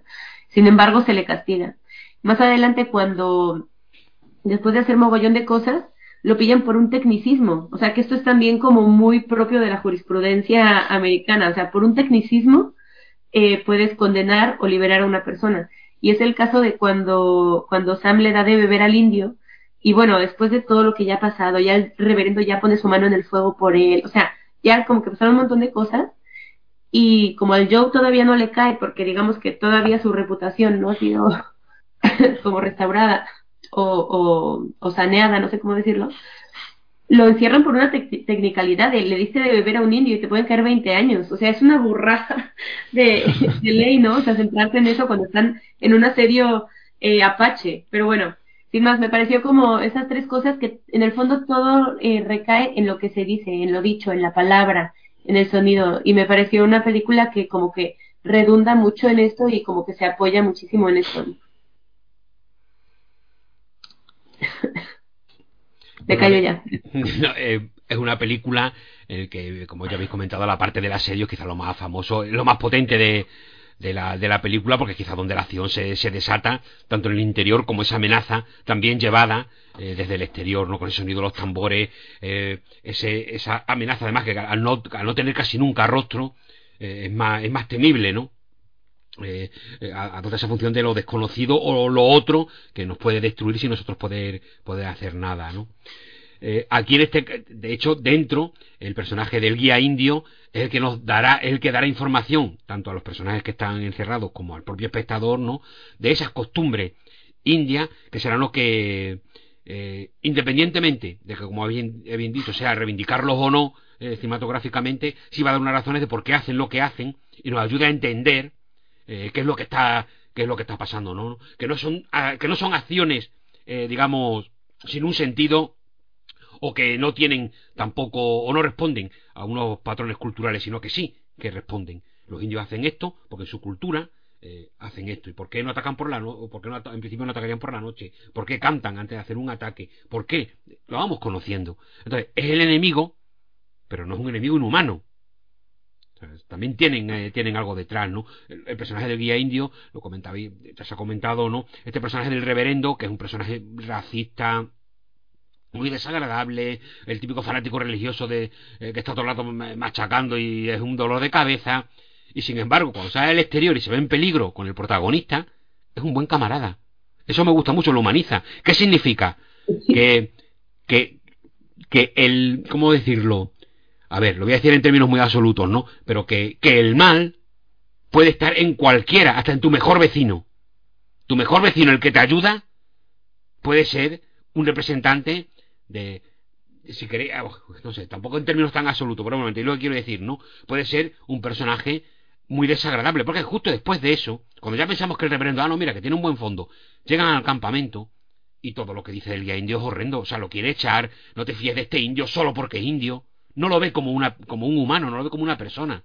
Y precisamente en un personaje que debiera ser el que más empatía o más humanidad debería demostrar precisamente por, por lo que se dedica, ¿no? Son todos estos dilemas morales que te plantea continuamente, que vemos continuamente en las películas de, de Fregonese. De todas formas, me gustaría declarar una cosa. Aunque estemos hablando de todas estas cosas que hay de trasfondo que podemos sacar de las películas de Fregonese, no olvidemos que son películas de mucha acción, de mucha aventura. Son muy. Todo esto está apuntado. Que si lo ve, a ver, es, es evidente, lo ves, pero suman a qué? Suman a que el drama eh, interno eh, funcione mucho mejor. Si los personajes que están encerrados te importan y que el, cualquiera de ellos muera, eh, te va a impactar y, y, hace falta que te importe, estas cosas son las que hacen que te importen todos. De que no quieras que mueras ninguno. Eh, la honestidad del, del, guía indio, ¿no? Como, o como el mismo, el mismo teniente, ¿no? Para que, el protagonista pueda asumir otro truco aquí de guion, pero muy bien llevado para que no parezca un truco, para que el protagonista pueda ser el, el que acabe tomando el mando dentro de, la iglesia asediada.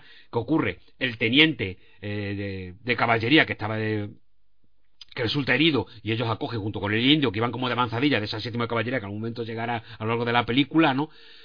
Como está herido, pues queda como el personaje inútil que no puede tomar el mando porque está, evidentemente está herido y debe tomar otro el mando para hacer la defensa.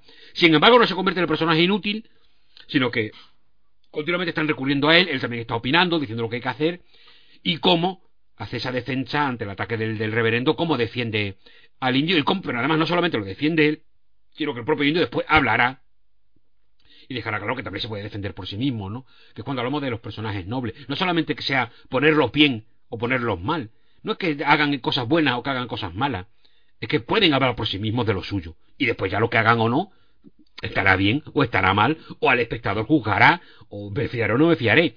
Pero o sea, cuando se habla también de la nobleza de los personajes, no solamente te los pongan, que también, ¿no? Pero unos tipos ahí impertérritos que son capaces de las mejores cosas. No, no, no. Son capaces de hablar y de presentar su punto de vista. ¿Tú ya? Opinarás, ¿no? A ver, si yo te cae bien porque después de que hable el teniente, ¿cómo no te va a caer bien? Pero el tipo deja claro que él también tiene un dilema moral. Que él ha aceptado eh, trabajar con los blancos, pero que los que dejan de atacar no son, no dejan de ser también parte de los suyos, ¿no? Entonces, claro, todo ese tipo de cosas le da muchísima vida a todos los personajes. Cuando llegue el ataque y los indios ataquen de verdad, dices, joder, que no maten a este, que no maten al otro, o sea, todas las, todo lo que pase te va a impactar. Y por eso funciona. Es todo al servicio de, de, una trama, que va a ser una trama de aventura, una película de asedio, una película que, que, que bueno, a ver, marcando muchas diferencias, pero yo, por ejemplo, eh, me recordaba, joder, cómo tengo la cabeza, bueno, claro que también, estoy grabando una hora. Dejadme, decís algo mientras si queréis que voy a buscar una cosa. Sí, eh, mientras buscas tú tu cosa, yo lo que también quiero comentar y lo de, lo que decía y es que, em, o sea, me interesa mucho de la película y esto lo tienen en común muchos westerns, es que digamos que es un género que se mueve en un mundo con unas ciertas contradicciones morales o unos ciertos sistemas sociales basados en el racismo, el odio al otro y demás que, que bueno, con una visión contemporánea pues evidentemente nos parecen eh, controvertidas, pero el western, eh, el buen western, digamos que no se enfrenta a estas cuestiones con una visión excesivamente moralista, sino que a veces deja que cojamos las contradicciones, ¿no? Y yo creo que eso se ve muy bien en el personaje del cura, como eh, lo que decías tú fuerte de que cualquier vecino puede ser un, humano, un buen hombre. Pues que el personaje del cura oscila continuamente entre eso. O sea, hace falta sacarlo de su interior y llevarlo al exterior para que se convierta en un buen camarada.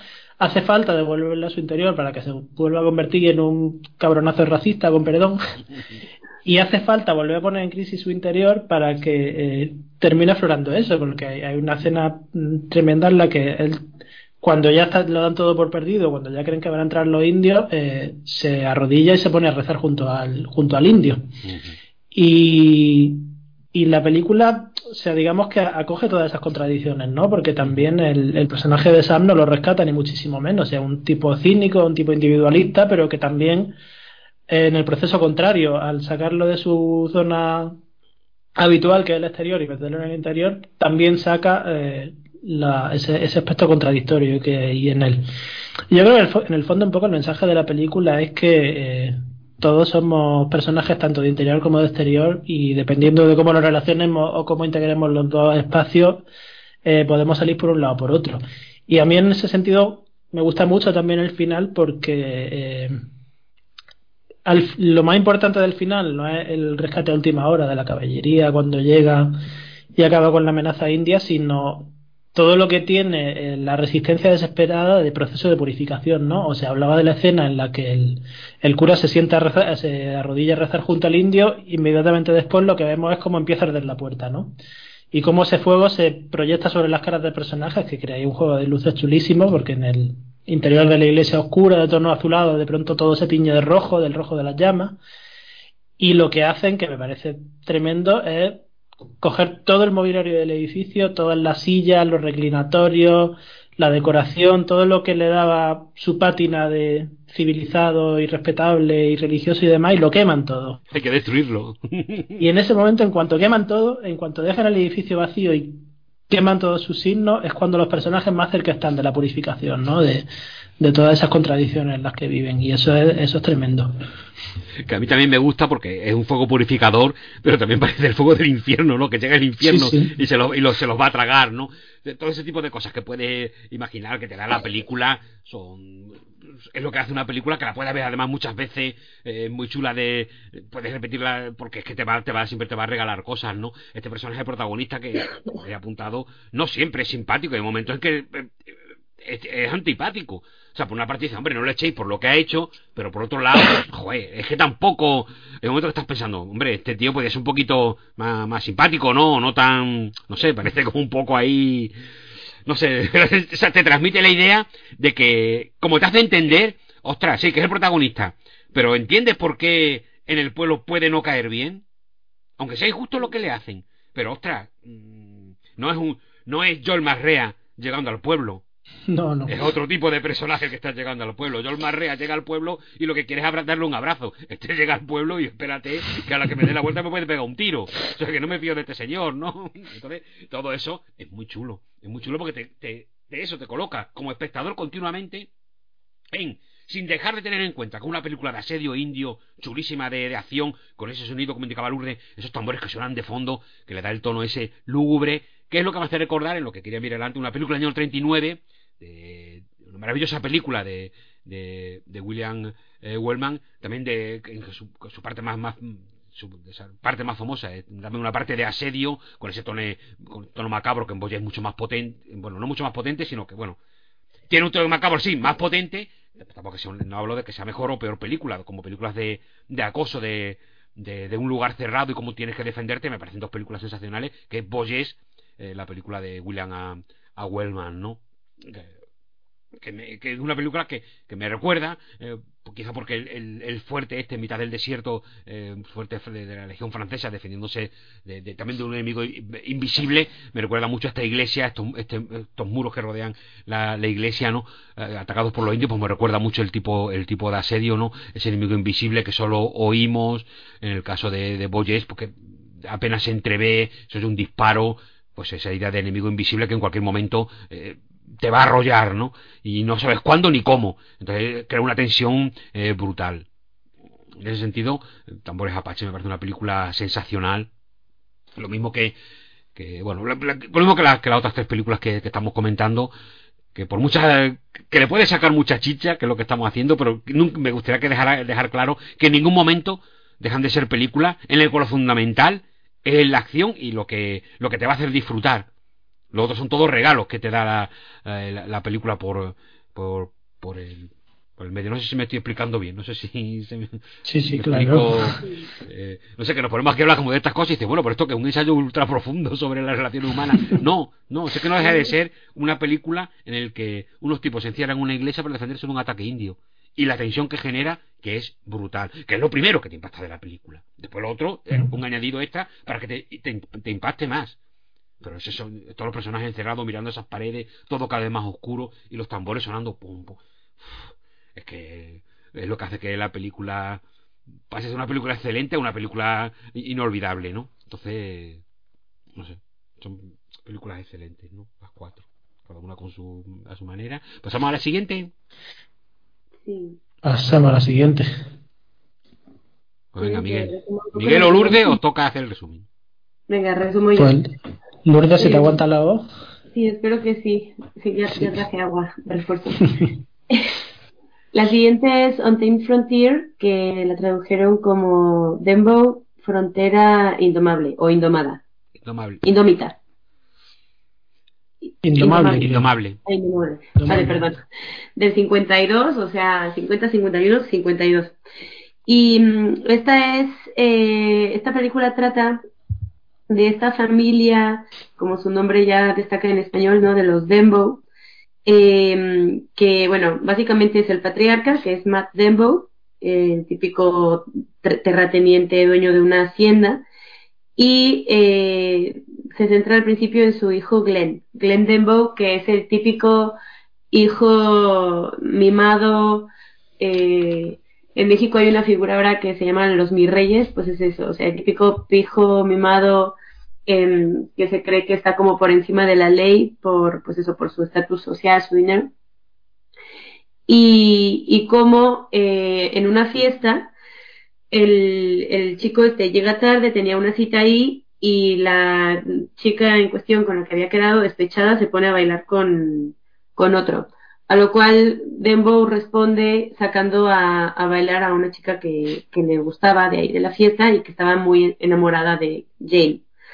Entonces esta Jane baila con él, pero Jane estaba con, pues eso, con, con su propia cita, que tampoco le hacía mucho, mucho tilín, pero bueno, estaba con, con otro chico. Y, y, resulta que, bueno, el Glenn Dembow se sale de la fiesta con, con Jane al patio trasero, a, bueno, a, ver si, pasaba algo más.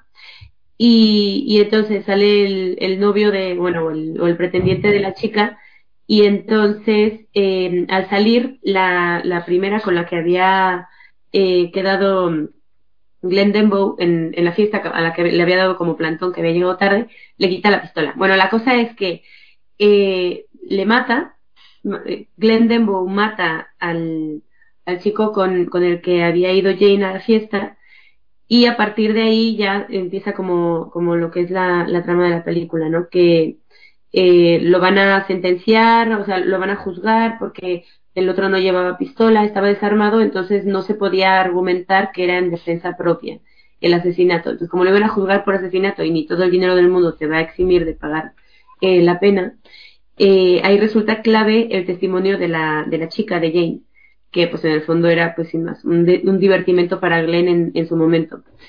¿Y qué ocurre? Que primero tratan de, de, mm, sobornarla, de ofrecerle dinero a cambio de que testifique, o más bien de que huya y no testifique eh, nada en el juicio, porque si no, eh, lo más probable es que Glenn termine entre rejas, ya que era el único testigo ocular.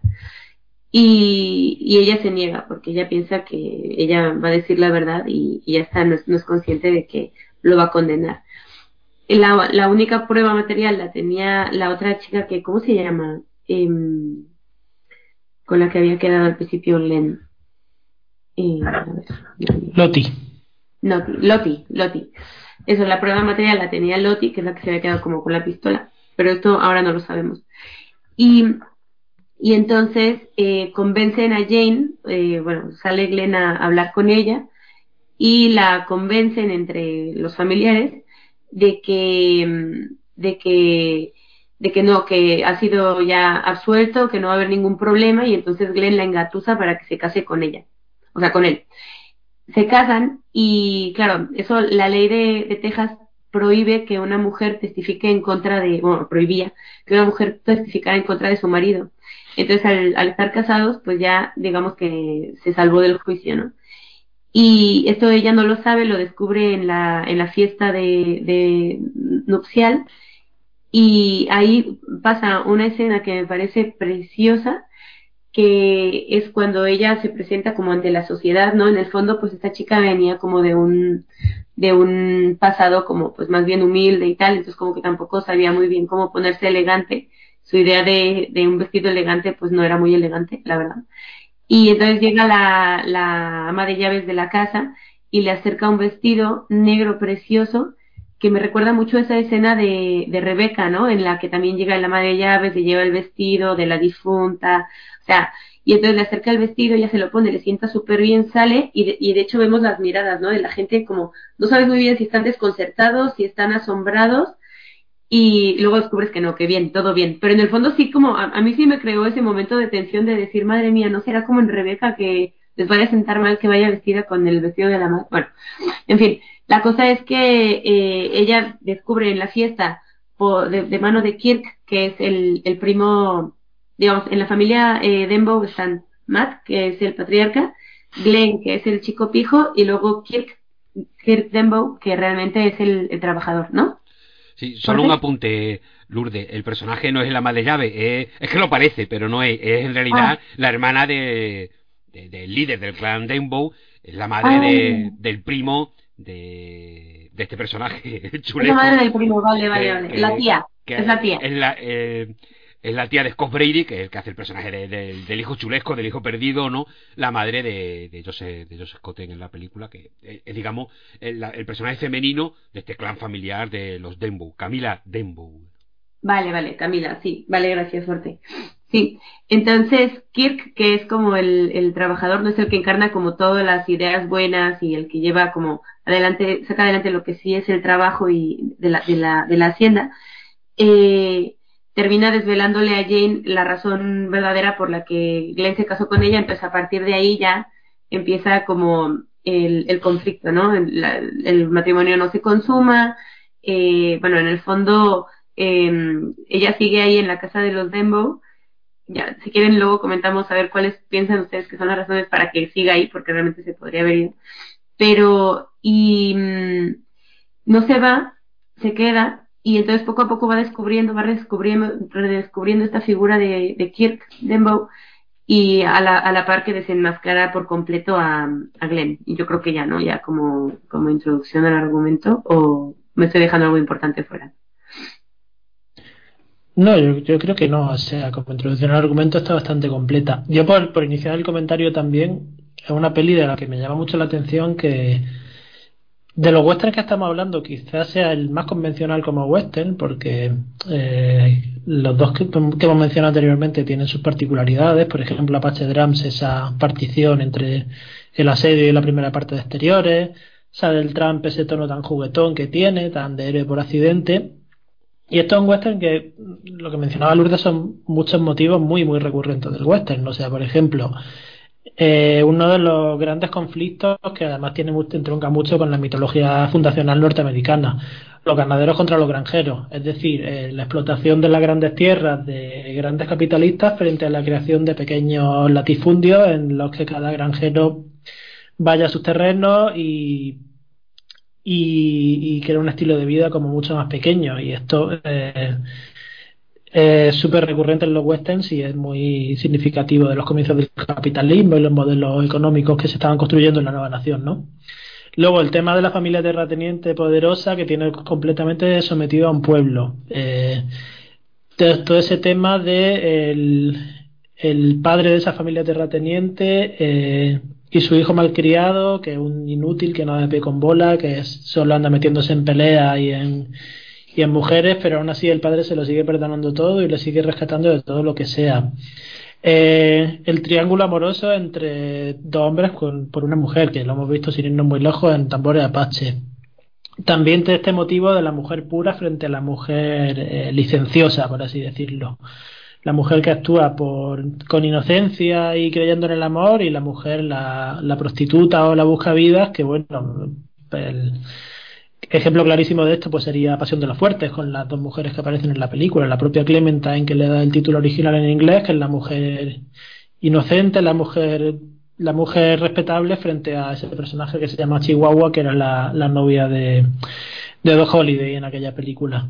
Es decir, que aquí se transita por muchísimas cosas del western y una película que a mí eh, me llama mucho la atención porque tarda un tiempo en ver por dónde te va a salir. Eh, o sea, por ejemplo, al principio, eh, toda esa escena que desemboca en la pelea, en el tiroteo en, las puertas del salón que mencionaba Lourdes, en el que este protagonista malcriado, eh, que Glenn termina tiroteando al, novio de la chica o al, pretendiente de la chica, eh, es una escena que, por ejemplo, Tambores Apache resuelve en 30 segundos, que es también el tiroteo que hay en el salón y que además llega a él como, como ya por los ecos que ha dejado, ¿no? Y luego toda esa, toda esa trama del enredo de engañarla para que se case con el hombre y demás. Es que es una película que, que, que, va yendo por muchos sitios, ¿no? Hasta que llega a ese cogollo que yo creo que está sobre todo en el descubrimiento por parte de ella del, del auténtico hombre bueno de la película, que es el personaje de, Joseph Cotten, eh, el hermanastro de Glenn, ¿cómo era su nombre? Kirk. Cuando llega hasta Kirk, eh, es una película que sin tener nada que sea nuevo en una película del oeste, sí que por la forma de ir pasando de una cosa a otra resulta un poco novedosa, ¿no? Por cómo va combinando motivos. Y también por cómo va transitando de, exteriores a interiores, que es una idea que yo en Fregonese veo muy marcada. Así como, por ejemplo, Apache Drums es mitad exterior, mitad interior, aquí hay una fluidez continua entre los distintos tipos de espacio, ¿no? Y Fregonese yo veo que se desenvuelve muy bien en, en, escenas que son muy prototípicas de los dos espacios, ¿no? Por ejemplo, hay una pelea de salón en la escalera en la que los personajes rodan escalera abajo y se lían a puñetazos que, que está súper bien rodada y un poco más adelante hay otra escena típica del género que es la escena de la, de la estampida de ganado. Y también está perfectamente resuelta. Y yo creo que eh, esta es la película en la que Fregonese demuestra lo bien que conoce el género y lo bien que conoce su, tanto sus patrones narrativos como sus patrones formales, ¿no? O sus patrones iconográficos. Y se mueve por ellos como, como pez en el agua. Y le dejo pasaporte. Nada, no, no mucho más que añadir. Solo algún detalle más. Eh, es una película que también plantea un dilema moral, aunque en este caso sabemos cómo se va a resolver y es más sencillo, ¿no? Que, oye, esta familia intransigente, estos latifundistas eh, dejarán pasar a, a, los colonos a las tierras del Estado que, y dejarán que atraviesen sus terrenos para que todos estos, estos también seres sin tierra encuentren por fin un, hogar, ¿no? Otra vez la idea de, de, de gente errante, ¿no? Y bueno sabemos cómo se va a resolver lo que no, o sea, sabemos cómo va cómo va a ser la solución pero sabemos cómo se va a llegar ahí no tampoco es muy muy complicado y aunque es lo que mueve el, corazón de la, de la película de, alguna manera no es mm, al final por donde va a desarrollarse la película como ha dicho Miguel y por lo que ha contado Lourdes también en el eh, lo que, cuando lo ha resumido vemos que eh, realmente va a tocar mucho, muchos temas porque en el fondo lo que se trata es de que estos personajes nos resulten muy creíbles, ¿no? ¿Qué detalle hace, eh, recurre Fregonese? También sus guionistas, evidentemente, pero que Fregonese cuenta muy bien y resalta muy bien para que todos los personajes nos importen. Eh, ¿Cómo Kirk y, y, el personaje de Shelley Winters van a llegar a tener esa relación que tú sabes que va a suceder en algún momento de la película, pero claro, digo, esto sabemos que va a pasar, pero que va a ser el típico tópico que de repente se miran y ahora se quieren. No, sucede en un momento de trabajo Quiere un hombre que está entregado a su trabajo. Parece un tipo duro, parece un tipo seco, pero cuando está trabajando es cuando se ve su humanidad. Porque es lo que le gusta. Está en el rancho, cuidar de los otros, tiene sus empleados, vemos que se preocupa por sus empleados, que todo salga bien. Un hombre que prácticamente está todo el tiempo trabajando. Pasa, un poco más de, los otros rollos más familiares, ¿no? Y hay un momento en que uno de los personajes, eh, su, mano derecha, su capataz, eh, Bandera, ¿no? Este mexicano, otro personaje mexicano que parece que va a ser divertido y sin embargo tiene una humanidad muy grande y, y, y, también está muy bien, muy bien presentado en la, en la película. Enseguida un personaje que le tomas cariño. Es como, ostras, eh, como el personaje de Bandera hace amistad con, con ella, que es la, forastera. Él también es un extraño en ese ambiente. Eh, de, él también es, el, digamos, el personaje que viene de otro país. Ahí enseguida la comprende, enseguida hacen, hacen amistad. Cuando Bandera cae herido en un momento en que quiere ayudar porque, bueno, le va a llevar un, un ternero a, a, la, a la protagonista, enseguida ella es quien, quien lo atiende. Y eso es lo que crea la admiración de Kid. De repente dice, ¿cómo? Estamos aquí trabajando, hay un problema. Y esta mujer que parece que ha venido aquí y no sé quién es, de repente está resolviendo el problema. Está ayudando a, mi capitán, que es uno de mis hombres, a los que más aprecio, y gracias a ella se va, se va a salvar. La forma en que la mira, de repente, es como, de repente la ve. O sea, ve quién es esa mujer. No ve eh, ni, ni la chica que estaba trabajando en el otro lado, que él mismo antes ha ido a intentar comprar. Ni siquiera eso le ha impactado tanto al ver que él no puede comprarla, no le impacta tanto como el hecho de que en un momento problemático ella es capaz de tener una resolución. Que, oye, vamos a vender esto, yo me encargo de, no sé, me parece muy, muy, muy chulo y muy creíble eh, la forma en que hace de juntar estos dos personajes. Dónde lo va a juntar Max, sino que el, el, único entorno en el que Kir se sienta a gusto, que es en su trabajo, ¿no? Con sus ganaderos, etcétera, y es donde ella de repente se introduce y se introduce bien. Me encanta, ¿no? Hay otro detalle, eh, lo vemos un poquito más adelante, que claro, dice, bueno, sí, sí, ya, ya lo sabemos porque lo incluye, pero le da más humanidad y más fuerza a los personajes, que ese detalle, que si lo quitamos de la película no pasa nada, que es cuando eh, el personaje de Dios Scotten, este Kirk, ¿no? Eh, en un momento de la película, para que no se olvide que Bandera está por ahí, va a verlo y es solamente él llega a caballo, está Bandera en la puerta con la pierna ahí sobre una silla. Dice, ve Bandera, ¿cómo estás? ¿Cómo te encuentras? Dice, nada, eh, patrón, ya pronto estaré bien y volveré a trabajar, todo bien, venga, fenomenal, no sé qué.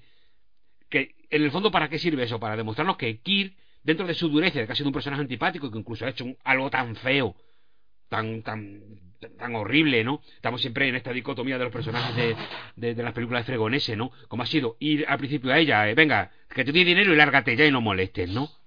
Eh, sin embargo, vemos que, que fuera de eso es capaz de... Eh, tiene sus empleados, pero no son solo sus empleados. él, es capaz de sentir empatía, tiene aprecio, digamos, sería un buen, digamos, un, un buen jefe y entiendes que, al final pues tome la decisión que toma, ¿no? Que dice, oye, mira, basta de pelea, basta de odios y, y, el dilema moral que se plantea desde el principio se resuelve, pero no lo hace creíble que este personaje de todo el clan es precisamente el único que puede sentir empatía por el otro.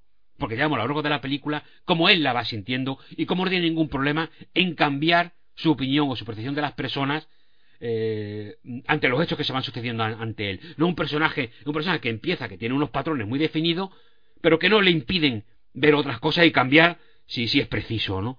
Entonces, cuando llega el momento final de que tiene que cambiar, que todos sabemos que va a pasar, resulta muy creíble.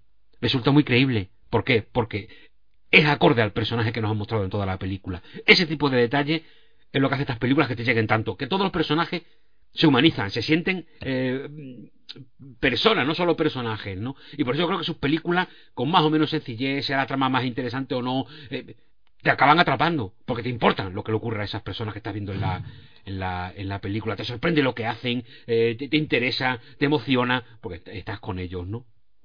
De esta película, lo que iba a comentar antes, que me colaba en la película de Alma Solitaria, ¿no?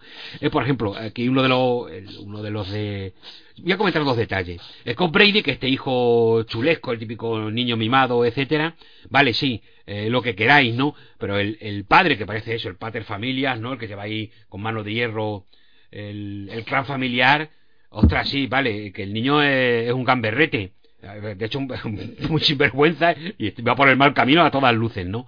Pero hombre, Mm, la forma de, de llevar a buen camino no es cogerle y cruzarle la cara a latigazos, que es lo que hace en un momento de la película, ¿no? O sea, aunque Scott Brady en ningún momento vea, veas que se pueda regenerar o que, su personaje vaya a hacer algo por el bien, el hecho de que, vale, sí, te mereces una reprimenda, pero te mereces que te crucen la cara a latigazos. Ostras, es que también, en un personaje que es este pater familia, el, el, líder del clan familiar, que tampoco te está cayendo mal del todo, aunque veas que es un puñetero cabezón, pero hombre, cuando ves que el otro tiene una vena ahí de crueldad y sadismo, que desde luego Kirk, eh, su, su sobrino, no tiene. No te imaginas aquí puede ser muy desagradable, puede ser en momentos un poco osco, pero no te imaginas dando latigazo a ninguno de sus trabajadores o, a un familiar. No lo ves ahí. Y sin embargo los otros son capaces. Por lo tanto, quien tomará la decisión final no puede ser ni, ni el padre ni el hijo.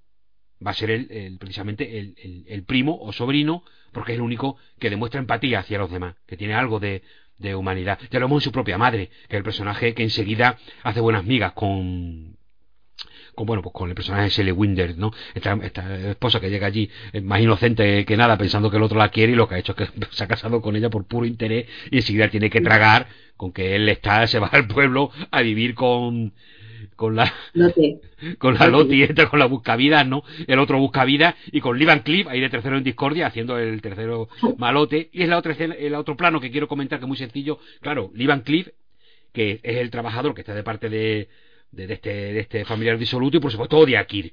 Odia a Kirk porque es un tipo honesto. Y todo lo quiere hacer de manera honesta y legal y eso al Ivan Cliff no va con él, ¿no?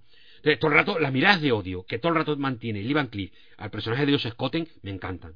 Me encanta porque es lo que decía antes, son detalles de dirección en el que los actores están muy pendientes, es también trabajo actoral evidentemente, pero también están muy bien dirigidos, atentos al detalle.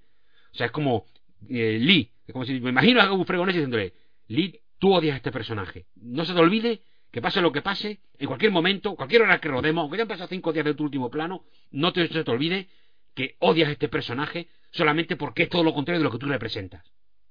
Y eso lo ves en todo momento en la mirada de Ivan Cliff. Porque como mira Scott Brady es otra manera, es casi una forma burlesca, de como si al final te voy a engañar, porque la chica está con la que está, en el fondo está liada conmigo y te vamos a engañar y te vamos a hacer chantaje, que es lo que acaba haciendo. Pero aquí le mira de otra manera.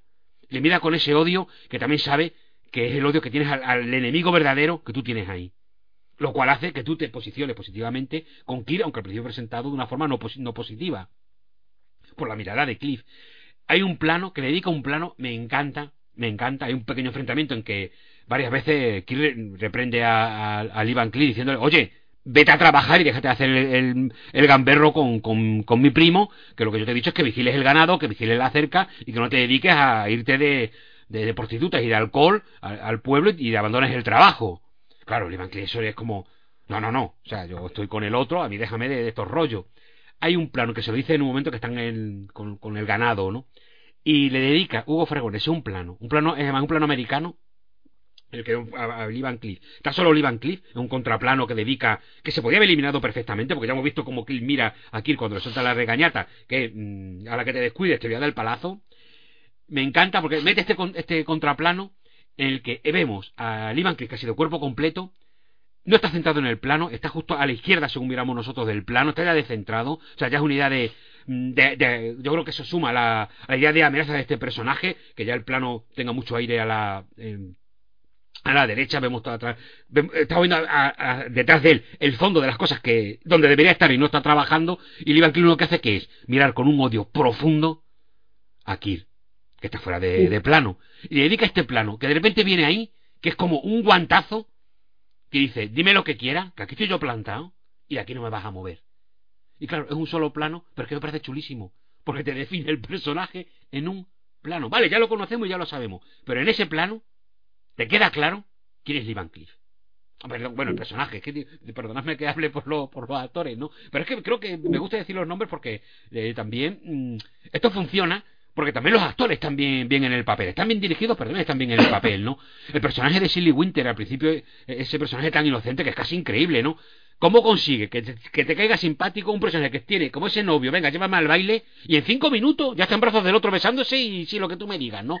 Por favor, es que se puede ser más tonta, en serio, pero, pero, pero te la hace creíble, y es también una labor de actuación. Porque, a ver, Shelley Winter es que ya, ya, tiene sus, sus se ve que ya ha tenido que trabajar, ha tenido que valerse por sí misma en la vida, o sea, tampoco es una tontita, ¿no?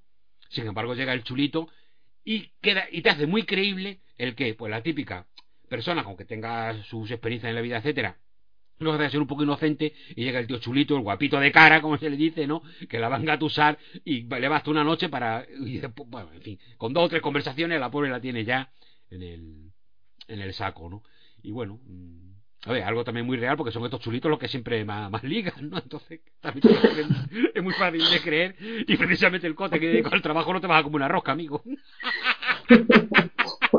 el que va a ligar es eh, es que además también está muy bien en la, en la película, ¿no? Porque aunque ese hijo eh, pues disoluto, malvado, etcétera, hay momentos en los que, a ver, ya al final cuando se desata su parte más, más malvada, pero al principio un personaje que casi parece, joder, no, lo ves tan negativo, ¿no? También, también te obliga a cambiar la visión de él, ¿no? A veces parece un poco, pues sí, venga, este es un poco el el bala perdía, pero bueno, venga, a ver, que podemos hacer vida de él, ¿no? Claro, es que te comentó en la película en que está claro que él no va a hacer vida, ¿no?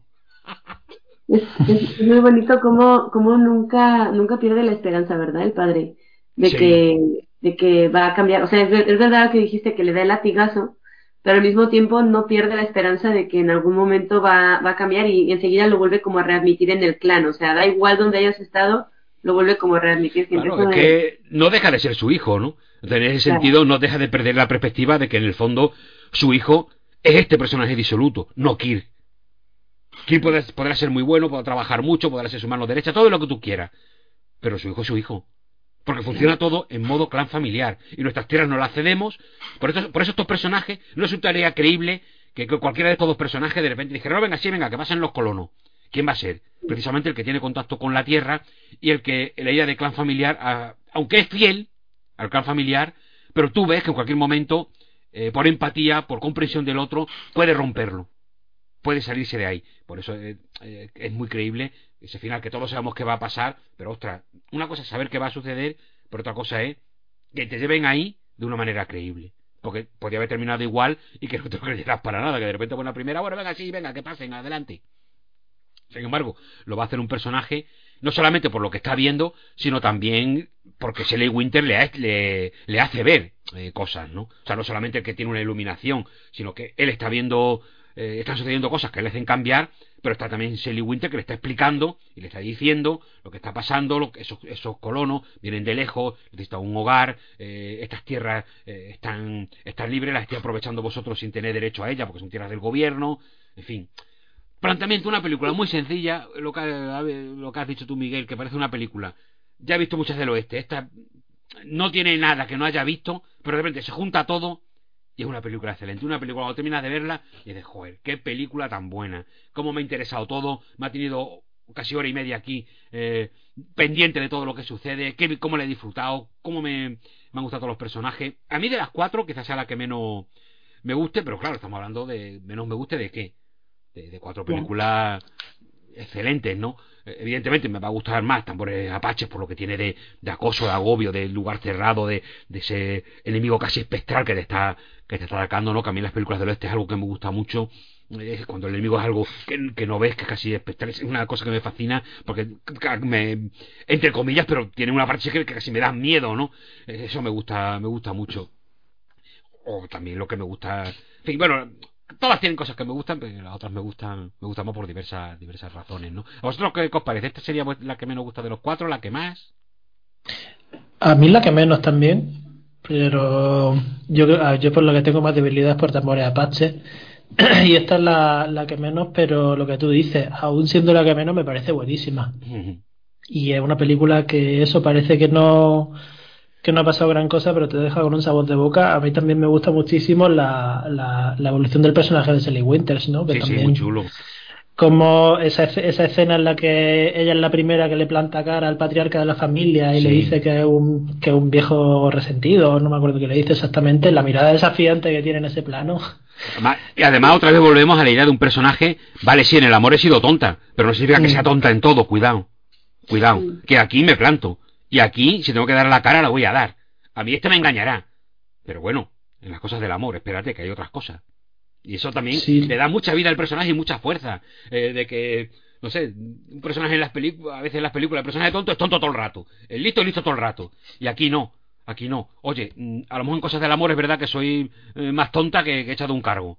Pero espérate, aquí al plan familiar, de repente yo le planto cara. Y ole ahí que le planta cara y en un entorno que hay que tener valor para plantar cara y de repente el de Shelley Winter se reivindica para todo. Y vemos que bueno, ya se convierte. Él, ha sido una tonta en. y ha metido la pata. Y, y, el otro, ¿por qué será tan tan, tan cerdo de, engañarla y no respetarla, no? Y claro, te, hace cambiar la visión de los personajes. A mí eso me encanta, me encanta. Mm. Sí, eso, y que además eh, esa transformación viene de haber sido tonta, pero de, de, ser roba haber aprendido a, marchar forzadas, ¿no? Y luego cositas como la... evolución del personaje, muy, muy chulo. Sí, cositas como la facilidad que tiene Fregonese para, para jugar con distintos tonos en la película. O sea, yo creo que en Saddle por ejemplo, es más evidente porque es una película con un tono de comedia continuo, pero que de pronto mete cosas que, que no son cómicas ni mucho menos, como el tema, por ejemplo, del tío abusador, porque se ve muy bien eso, porque en cuestión de segundos pasamos de, de, la muerte del padre del, del, del, ganadero, eh, que moría, la, moría al final, ¿verdad? ¿O solo queda herido? Moría, moría, me dice fuerte, con un gesto de emperador romano en el del circo. Eh, moría al final y moría engañado pensando que su hijo estaba encargándose de todo, o sea, un personaje que es tan cabezón que hasta el final muere engañado y a la vez tenemos la alegría de los colonos que están entrando al rancho abierto y a la vez tenemos el romance de los dos personajes que ahí se consolida y está todo conviviendo en una misma escena y casi en un mismo plano y, tiene una facilidad fregonese para manejar tonos emocionales tan distintos que, que parece que no haga nada y ahí te está construyendo mucho, ¿no? Es que me parece que en el fondo justo esto que estás mencionando, Miguel, es, eh, me parece que es el meollo de la película, porque más allá de que sea como un western, un western como más clásico, típico, tal, en el fondo creo que es una especie de alegoría de vaqueros sobre el cambio de un antiguo régimen a un nuevo régimen. O sea, en el fondo ten en cuenta que la época en la que está ambientada la película son solo 30 años después, o así, 30, casi 40 años después, de que México vendiera el norte de, de lo que era la antigua Nueva España a Estados Unidos es decir, que toda la zona de Texas, Alta California, o sea, la actual California, eh, Nuevo México, toda esa zona era el norte de, México. Entonces, justo eh, se acababa de vender hacía 30 años, o sea que Matt, eh, Matt Tembo seguramente venía de esa época, de hecho está caracterizado como con rasgos latinoamericanos, o sea, parece mexicano, ¿no? Sus hijos ya no pero él sí, y de hecho el, sitio donde viven es una hacienda típica mexicana de manual, con la Virgen de Guadalupe, con los crucifijos por todos lados, nichos con vírgenes, o sea, no es un rancho eh, americano, no es una granja, como no, eh, como las que pudimos ver en, en, en Saddle Trump. Es, esta es eh, una hacienda mexicana. Entonces, en el fondo, Matt, Matt Dembo, el, el patriarca, lo que representa es ese antiguo régimen que necesariamente tiene que morir. Tiene que morir así como se ve muy claramente en el mapa que le lleva ¿no? el, el, encargado del gobierno que, que le explica, ¿no? Eh, ahí se ve cómo estaba como, como curvo, ¿no? lo, que, los límites del, de la hacienda de Embo son curvos a los, a los lados y en medio ras, el cuadrado del gobierno. En el fondo, cuando se construye Estados Unidos, cuando se, cuando se parte todo, pues se parte como de esta forma como más esquemática, ¿no? O sea, si te fijas, la parte este de Estados Unidos es toda así como irregular. Cuanto más te vas al oeste, más se va volviendo cuadriculada. Pues lo mismo lo hicieron, pero, o sea, como en petit, a esta zona de la, de la hacienda de Embo. Entonces necesariamente tiene que morir él, necesariamente tienen que venir nuevos, ¿no? O sea, que sería pues Jane, que es la que se incluye dentro de la tribu, obviamente con resquicios de lo anterior, que sería Kirk, el que realmente como que ha trabajado la tierra, la merece, tal, que dan paso a estos nuevos ganaderos, que lo que van a hacer es venir a configurar como el nuevo régimen eh, en, en, ese momento. Pero no nada más, o sea, creo que la clave, tiene una clave como, bueno, no sé si llamarle política o llamarle... Eh, bueno, en el fondo es muy del western también, como constituyente, eh, pero no nada más de ese momento histórico, sino de también en los 50, o sea, como esta conciencia social, esta conciencia de, de, de, vamos también a, permitir que cualquiera pueda buscar el sueño americano, vamos a, o sea, me parece que también tiene, no creo que, que sea como, ni, ni que nadie la fuera a listar dentro de ninguna lista de película comunista, ni, ni nada por el estilo, pero sí con una conciencia social de antimonopolio como muy clara, ¿no? Que en el fondo también, pues, estaba como ahí los últimos coletazos de, hacía solo 40 años que Rockefeller como que le habían puesto el alto con lo de su monopolio y todo esto. Entonces, en el fondo creo que también está dialogando un poco con esa forma de decir, vale, o sea, muy bien, eres como mega poderoso, pero ese antiguo régimen aquí no vale. Aquí lo que vale es eh, que cada uno pueda como encontrar su lugar, que eso también es algo como muy propio de, bueno, pero es que el, cine, norteamericano de género también ha sido muchas veces utilizado como propaganda, más o menos encubierta, y otras veces simplemente, que por muy de género que sea, la época se, se cuela, ¿no? Lo vemos en las películas de... Además, en los géneros además se ve muy bien como dependiendo de cada... casi casi por décadas o por, por determinados eh, momentos temporales, puedes ver qué cosas son las que, que preocupan en los diferentes géneros, ¿no? Eh, como de repente en la década de los 30 lo que llega es el cine de Gaster, el, el cine de terror, como pasamos de monstruos a otros monstruos más sociales, a otros monstruos más psicópatas, todo el tiempo, o sea, la evolución de los tiempos acaban viéndose reflejadas en el cine. Una vez de manera consciente, para defender unas cosas o atacar otras, otras veces porque se cuelan porque, bueno, eh, se cuelan porque es el presente, eh, es desde el presente del que se hacen estas estas películas, ¿no? En los años 50 estaba por una parte el, el macastrismo, por otra parte estaba también los que estaban precisamente enfrentándose a, a eso, ¿no? Sí, sin embargo, a mí sí me parece que más que, o sea, más que colarse, aunque no trata de ser para nada como, como propagandístico, ni, ni mucho menos, sí que tiene ahí dos planos que lo, de, lo delatan un poco, que son el plano del comienzo, que se ve como este contraluz de la reja, eh, de, la, de lo que es la valla, ¿no? La que van a, tirar al final de, de, esto. Y ese repaso hace un paneo hacia la izquierda de todos los vaqueros, ¿no? En el fondo, en, en la cultura occidental, ir hacia la izquierda es ir hacia atrás, como a lo que es como Sí, ir al pasado, ir hacia atrás. No, no, pero, el, paneo no es hacia la izquierda, ¿eh? Al, principio sí, ¿Ah, al final es a la derecha, sí. Ah, vale, vale, vale, Al principio, bueno, creo, creo recordar que al principio es como... O sea, salen los créditos, sí que es verdad, es verdad, verdad, salen los créditos, sí, sí, sí. Y más adelante, cuando ya cuando ya están pues ahí como en sus posiciones, ¿no? Para tirar sí. el paneo se hace hacia la derecha. No sé, me, me pareció llamativo porque es como el mismo contraluz y tal. Y me pareció que ahí como que estaba una idea que, que, dicen varias veces que es la idea del progreso, ¿no? este es el progreso, es el progreso. Y entonces es hacia la derecha. Mm, no sé. Igual estoy leyendo de más, pero igual también es como la fiebre que tenía me hizo ver como cosas que no. No sé, a ver, yo también creo que es un plano que, le, que, que, es espectacular y que lo utilizan dos veces, eh, porque esto, el, para los de crédito, de muchas películas de este tipo, lo que sacan son planos de la de, de, lo que ya se había rodado, ¿no? Y este plano es muy espectacular, daros cuenta que es un plano en el que Fijaos la distribución de ese plano para rodar ese plano. Tenemos que vamos a ver toda la cerca en un contraluz de, un, de un atardecer, donde vamos a ver sobre una colina que va en elevado y vamos a ver eh, jinetes a distinta distancia y a distinta altura desde donde está la cámara y sin embargo vamos a ver las siluetas perfectamente recortadas de un vaquero a caballo. o sea, me parece un plano que solamente pensarlo y distribuir y colocar, oye, tú colócate allí, ¿qué distancia tiene que estar? De una manera técnica, me parece un plano que tienes que dedicarle, o sea, no está ahí de, casualidad, es un plano al que se le ha dedicado mucho tiempo, y es un plano. Y además, es un plano de recurso. O sea, que te vas de. Oye, hay que vigilar. Y te ponen por la noche que están allí vigilando los tipos, ¿no? Ostras, qué plano. Lo veis, pero bueno. Mm, eh, aquí alguien se ha parado a, a, a, pensarse bien este plano y a colocar los vaqueros en las distintas posiciones. Que cuando el tipo mueva la cámara, todo quede perfecto que parece dibujado ese plano. Sí, sí.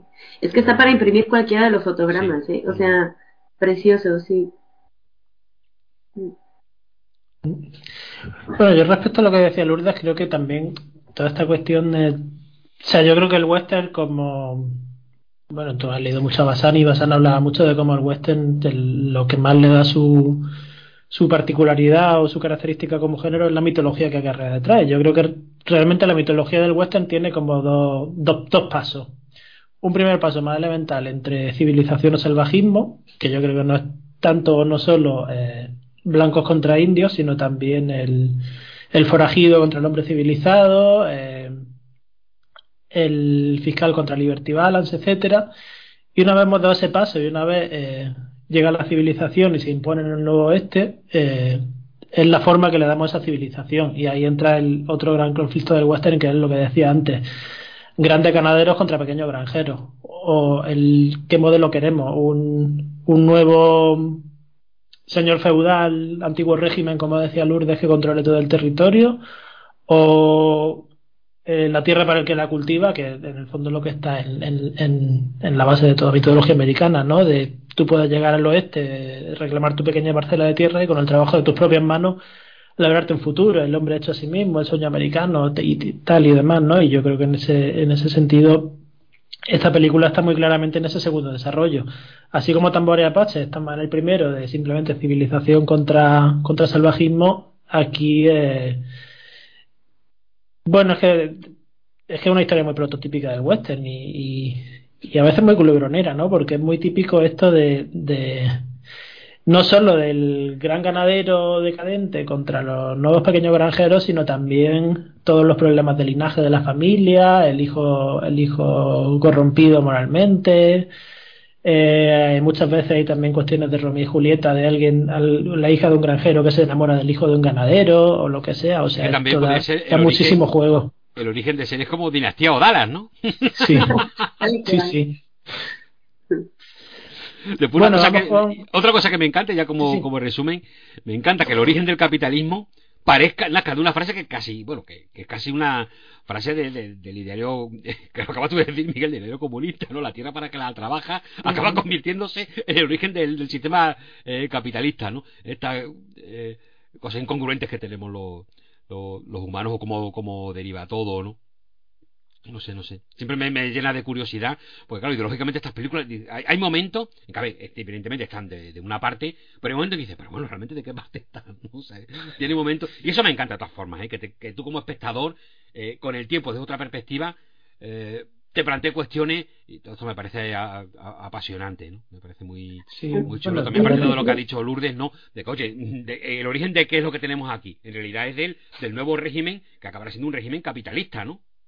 Sí, pero es bonito que no te digan lo que tienes que pensar. A mí eso es algo que me mucho. Claro, es que eso es lo chulo, que tú lo ves y esto es el origen, ¿no? Al final eh, lo vemos que en la Norteamérica de hoy, Norteamérica de hoy sigue siendo sigue siendo esto, ¿no? Yo tengo mi rancho, tengo mi casa y tengo el rifle en la puerta. Hay muchos norteamericanos que lo piensan así. ¿Por qué? Porque es como pensaban los colonos. El rifle en mi puerta defiendo lo mío. Y lo vemos ahora en, esta, a ver, en esta locura de las armas, que allí sigue siendo legal tener armas. Claro, siempre las han tenido. Sí, también, también es muy contradictorio. Me pongo en la puerta como, como esto, que, que, para nosotros es el puro horror, ¿no? Yo recuerdo mm. que, en fin, por cuestiones de esto, eh, eh, he tenido contacto con gente joven de, Estados Unidos cuando venía aquí, que lo que primero que, que les sorprendía era que al entrar en el autobús urbano eh, no, te, no te registrasen para ver si llevabas armas y que no había ningún tipo de control. Y decirle, no, no, si es que aquí nadie lleva armas. Y, y mirarte con una cámara diciendo, ¿de qué me estás hablando? O sea, aquí la gente por la calle no puede llevar una pistola escondida o algo. No, no, no, no sé. En principio no. Digo, a ver, a, lo mejor algunos hay, pero de entrada soy el autobús urbano y lo que menos me espero es que de repente allí tres se tienen a, a, disparos allá de pistola. Habrá algún otro tipo de loco, algún otro tipo de estupidez, pero en principio lo que menos se me ocurre es subirme al autobús, espérese usted que la vamos a registrar, ver si hemos todo un arma de fuego. Ay, imagínate. bueno, no nos metamos en el tema de las armas, que ya nos desviamos. Sí, sí, paremos, paremos aquí. Pero yo iba a decir que también a mí me parece muy curioso que, Estados Unidos, bueno, como toda cultura, y sobre todo como toda cultura hegemónica, también es muy contradictoria, porque tiene este discurso mitológico de base de mi tierra, mi lo que yo labro, el trabajo de mis manos y me hago a mí mismo, pero luego tiene toda esta tiene muchos relatos de fascinación con grandes millonarios, con grandes fortunas, con, con, con millonarios muy ambiciosos que remblan con todo. Mencionaba antes Lourdes a Rockefeller y, en fin, Rockefeller que también es muy estadounidense. O sea que, bueno, tiene sus complejidades, pero yo creo que el western no, siempre funciona en Estados Unidos mucho como. Ahora te dejo. Para que no pierda el hilo fuerte, ahora te dejo hablar. Que yo creo que también el western funciona mucho como recordatorio de lo que se supone que es Estados Unidos, ¿no? Es un género que aparece en muchos momentos, por ejemplo, aparece el cine negro en los años 30 o el cine de gangsters, que es como Estados Unidos mirándose a sí misma, la corrupción que entrañan las grandes ciudades, las mafias, etcétera. Y el western es como la respuesta a eso, ¿no? El western es como decir, no, no, oye, nosotros como nación, como Estados Unidos, somos esto. Somos eh, el, el, pequeño ranchero, el pequeño granjero. Eh, es como una llamada al orden muchas veces el western. Y ahora sí te dejo lo que fuera de decir fuerte. No, no, que a ver, todo el, todo el cine clásico norteamericano, las películas que hacen ahora, yo creo que casi de una manera todavía más potente, lo que hacen es crearse su propia historia, ¿no? De hecho, el ejemplo más claro es que una película que a mí me gusta muchísimo, como El viento se llevó, eh, para muchos sureños norteamericanos de hoy día, es que era así. en realidad, la época. Como se ve en la película, no como nos va a contar la historia. O sea, han, recreado un pasado mítico en el que cine es un arma muy importante pero muy importante, ¿no? Que quizás nosotros, desde este punto de vista, a lo mejor no, nos parece como más, más raro, o, aunque sí lo sepamos, pero nos termina de costar, pero es que no. Es que han creado historia. Mira, vi una película de W.S. Van Dyke, un director que me gusta mucho, en San Francisco, del año 36-39, no lo recuerdo ahora bien, eh, sobre San Francisco y los diversos terremotos que va, que va contando. Tú ves esa película, perdón, una película eh, casi un, antecedente de esta, del año 74 de terremoto, ¿no? Estas películas de que los 70 tuvieron eh, éxito estas películas catastrofistas. San Francisco es casi un ejemplo, porque las escenas de destrucción por el terremoto son alucinantes, son una virguería, pero tú ves la película y en el fondo es Estados Unidos haciendo, o sea, y reinventándose su propia historia. Como la, ciudad cae, levantamos nuestra ceniza, vamos todos unidos y reconstruimos otra vez la ciudad. Y es creando historia de San Francisco, una historia que es totalmente... ¿Quién se la crea? Pero lo que queda es... ¿Qué ha pasado con San Francisco y sus terremotos? Que continuamente hemos tirado adelante como Nación Unida, como... Eh, crean historia con las películas. Eso es muy importante en el cine norteamericano. Continuamente lo vamos a ver. En el cine de ahora norteamericano, lo mismo. O sea, lo vas a ver en, en muchas en muchas películas me encanta. Esto, no viene a cuento, perdonadme bien si, si eso lo quito, pero es que me hizo mucha gracia porque unas películas con, con misioneros, puse unas películas de terror y dice, Tito, me encanta que los norteamericanos en todas sus películas siempre lo resuelvan todo utilizando cinta americana. Porque todo norteamericano en su garaje tiene cinta americana. Pero es verdad. Y todo. Eh, mira, era viendo Posición Infernal 2, que hay un momento en que el tipo se. Bueno, Ash, la escena mítica que se, que se pone la sierra mecánica eh, en su brazo, se la pega con cinta americana. Y me encantó que mi sobrino me dice, mira, Tito, eso lo hace porque es lo más normal del mundo, todo lo norteamericano, todo lo van a resolver con cinta americana. Claro, yo no veo programas de esto ni de, de pues, pues de concurso, ni de cosas estas de, de... Pero claro, yo me dijeron, sí, sí, tú ves cualquier programa de, de, estos pues de concursos de, de cosas de, de hacer bricolaje o de... sí de bricolaje que ni, me sé la palabra imagino lo que sé yo de bricolaje no etcétera etcétera dice si el programa norteamericano siempre de hecho, no sé por qué, de repente, de casualidad, vi un programa de esto, digo, voy a fijarme, y lo primero que saca, el tipo que presentaba era, iba a hacerlo, y saca la cinta americana y se pone a pegar cosas, digo, no me lo puedo creer. ¿Será casualidad o no? Pero este tipo de cosas crean, crean historia y dan credibilidad, eh, e incluso en las cosas de, de, darte credibilidad a situaciones tan increíbles, ¿no? En, en qué es típico de aquí. Claro, yo, yo desde aquí digo, la cinta americana, a ver, por el nombre lo puedes pensar, pero no se hubiera ocurrido que es algo tan típico como puede ser, en fin, ahora ya sé que no, pero bueno, aquí en Extremadura de alguna manera llega el verano, como era de típico, pues es un botijo, ¿no? Pero agua fresquita. Sí. Un norteamericano ve eso y dice, bueno, ¿esto qué? ¿Qué este cacharro que tenéis aquí, no? no, pero es verdad, o sea, si, te fijas en, Guerra Mundial Z también se pone unas revistas, o sea, lo que tenía a mano, unas revistas y se las ata con, con cinta americana, es que es verdad, lo que tienes a mano. Bueno, ¿te das cuenta qué capacidad de derivar? Tan impresionante tengo, Sí, sí, esto se nos está yendo ya a las dos horas y media, o sea que vamos a, vamos a reconducir porque nos queda una peli todavía. lo más sencillo es que de la película que más me gusta yo no hablé nada. Vaya forma de, de, escurrir el bulto. Eh, pues nada, si queréis hago yo, el, hago yo el resumen, lo más sintético que pueda. Eh, y hablamos de eh, Forajido Rebelde, era el título en español, ¿verdad? Fugitivos rebeldes. Fugitivos rebeldes. Un poco redundante, pero sí, fugitivos rebeldes.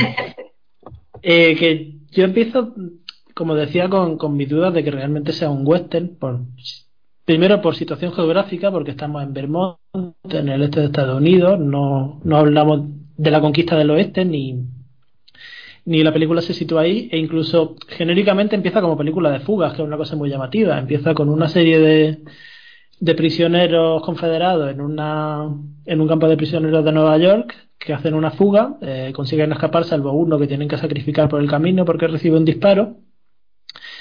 Eh, después de esa huida hay una elipsis y tras la elipsis vemos al capitán, eh, no, bueno, no recuerdo si su rango era de capitán o era un rango militar mayor, pero al líder de ese regimiento que se ha fugado, el mayor mayor se le llama en la película. El mayor mayor el mayor Benton que está interpretado por Van Heflin.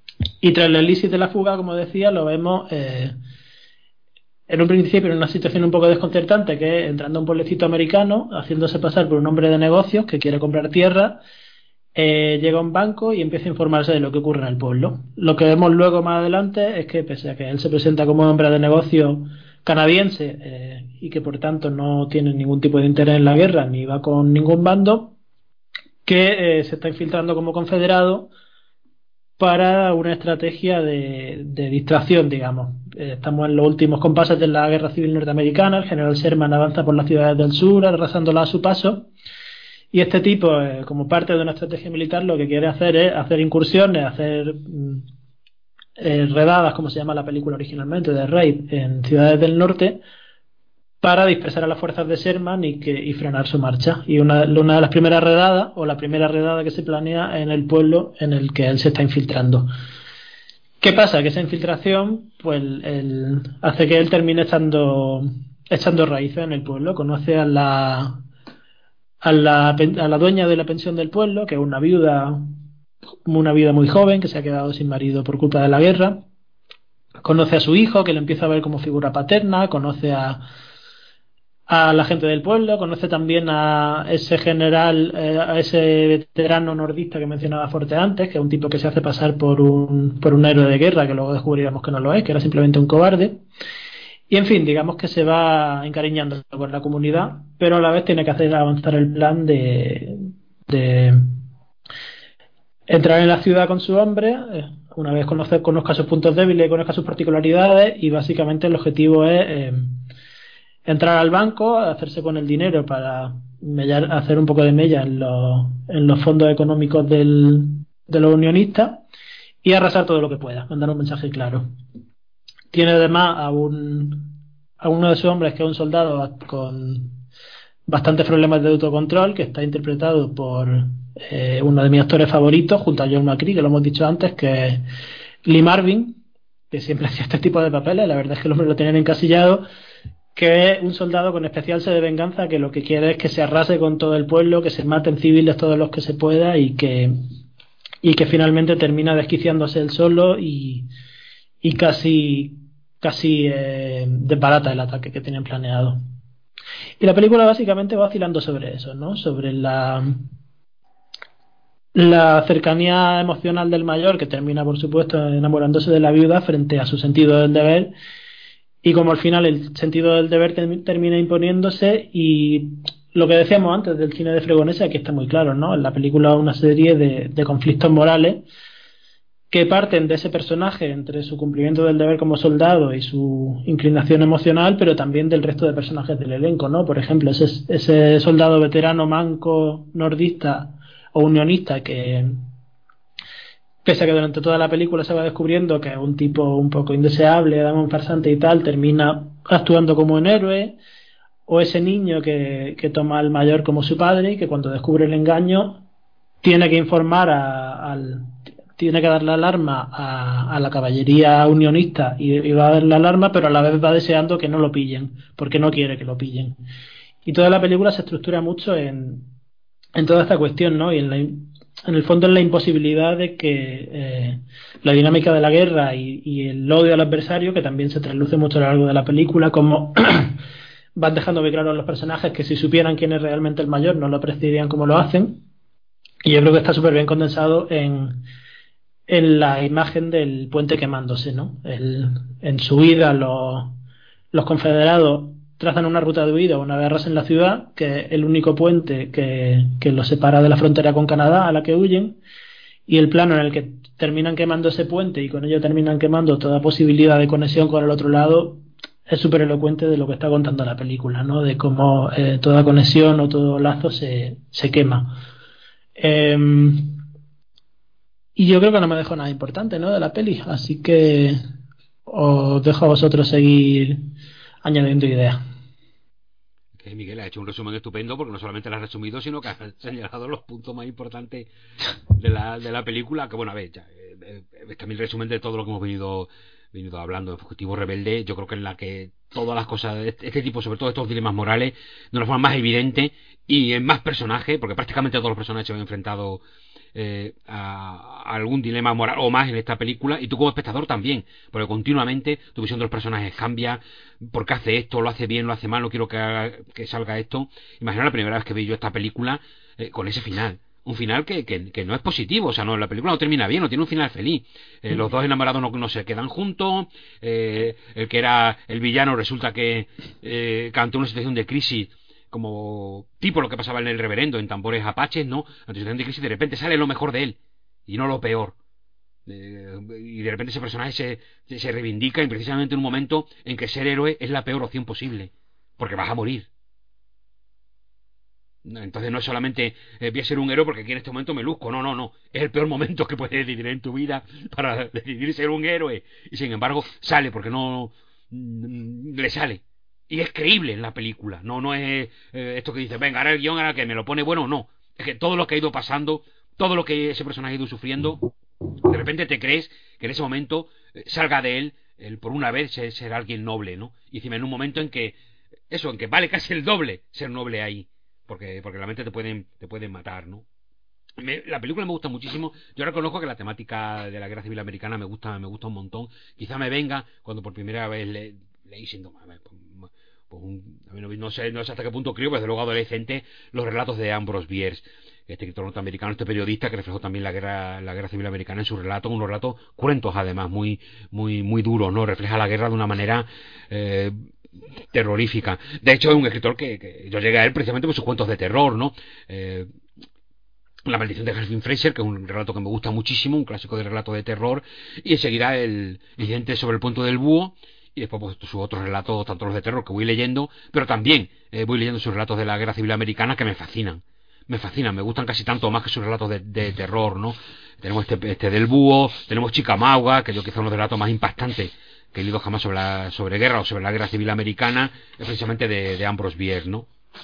Es una temática que de eso, que después, eh, históricamente, me ha, quizá partiendo de ahí, me ha interesado mucho, tanto en el cine como prácticamente de, a ver, yo, no soy una persona muy dedicada a leer historia, pero si miras en mi, en mi, biblioteca vas a encontrar, eh, si vas a buscar algún libro de historia, lo que vas a encontrar va a ser de, la guerra civil americana, ¿no? Entonces es un tema que, me interesa, digo, quizá venga por esta idea de Biers.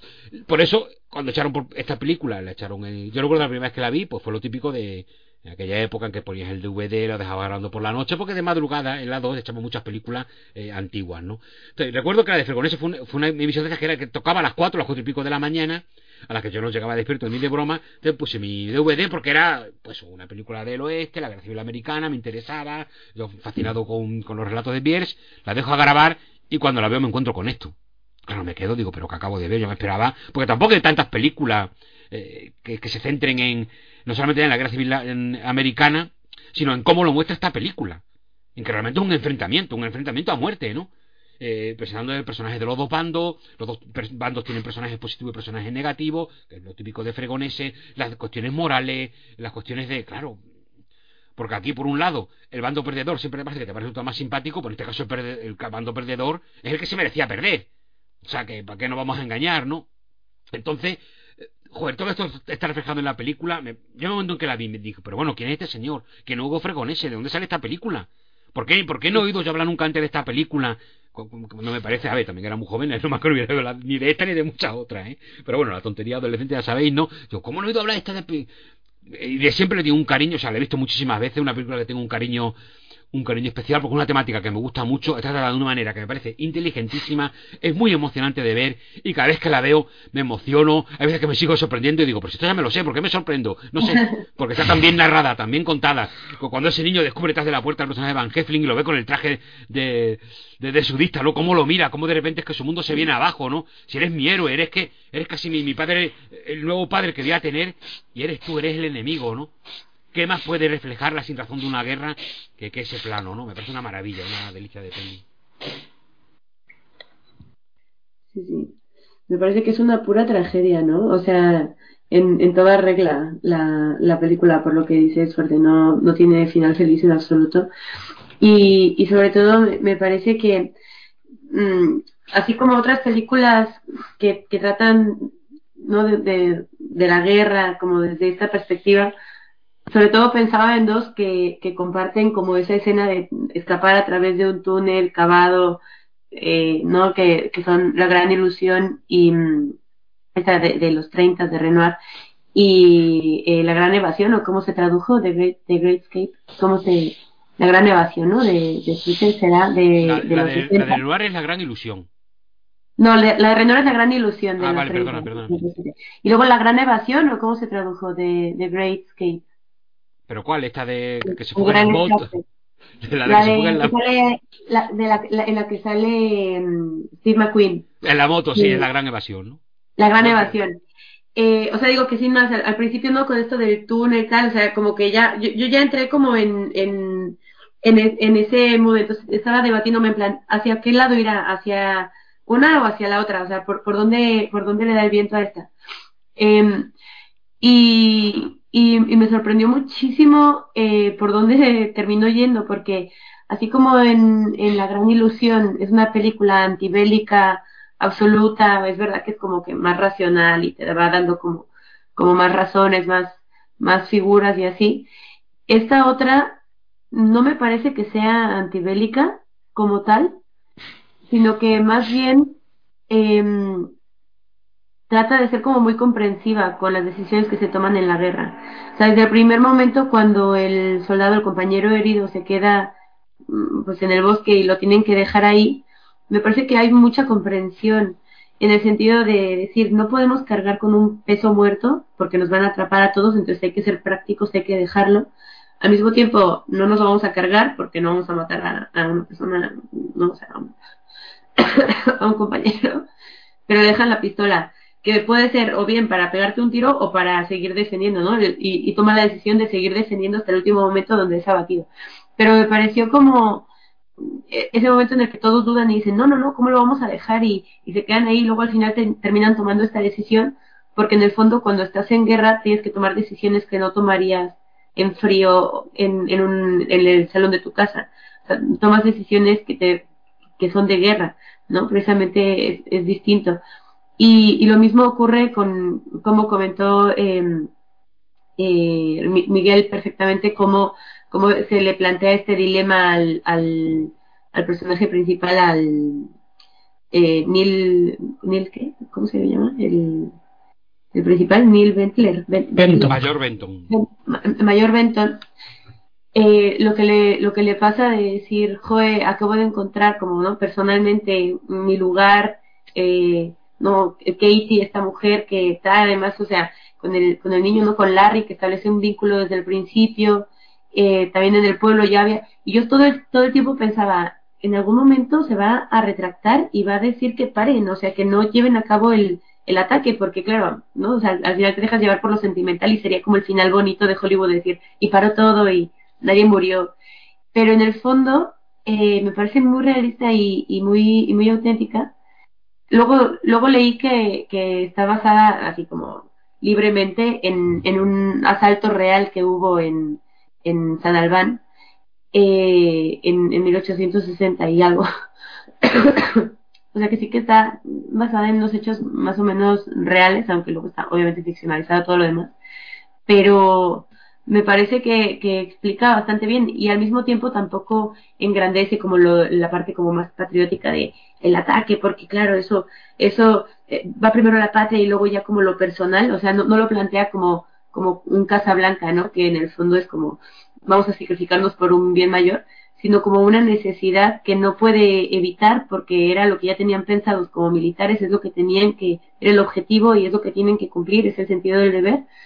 Eh, también es de justicia, bueno, de justicia porque, porque bueno, han, han destrozado el sur, pero que ya no lo hacen por una cuestión emocional. Lo de el, el, el mayor ya no lo hace por una cuestión emocional, lo hace por una cuestión meramente militar de decir esto es lo que toca y, lo tengo que hacer. Y la carta que le escribe eh, a, a, Katie me parece como perfecta, las palabras justas, o sea, no hace falta ni una palabra más ni una palabra menos. Y, luego ya lo último ya me cayó, el, juego de miradas, porque me, parece que todo gira como muy en, torno a lo que es la mirada, lo visto y lo no visto, en el sentido de que él, está de encubierto, ¿no? Y en realidad todos están desempeñando un papel, o sea, todos tienen como un rol, ¿no? Los vendedores ambulantes, el ricachón canadiense. Entonces, eh, las apariencias en el fondo engañan, eh, las acciones ya no, pero las apariencias engañan. Y luego, eh, durante toda la película, lo único que no engaña que tiene que ver con las apariencias es la mirada. O sea, eh, se, mueve mucho la película en ese juego de mirada entre el mayor y Katie, por ejemplo, como cuando se van como enamorando sin decir mucha cosa, pero se va viendo cómo se van comprendiendo, o entre el coronel, el, que se había hecho pasar por, por un héroe de guerra, que, no lo era, el, el capitán Foster, eh, que, que, también se veía como que le tenía como desconfianza, ¿no? Y, y todo ese juego de miradas que se mantiene hasta el último momento, hasta el momento en el que Katie está leyendo la carta enfrente del ayuntamiento, todo destrozado, humo y tal.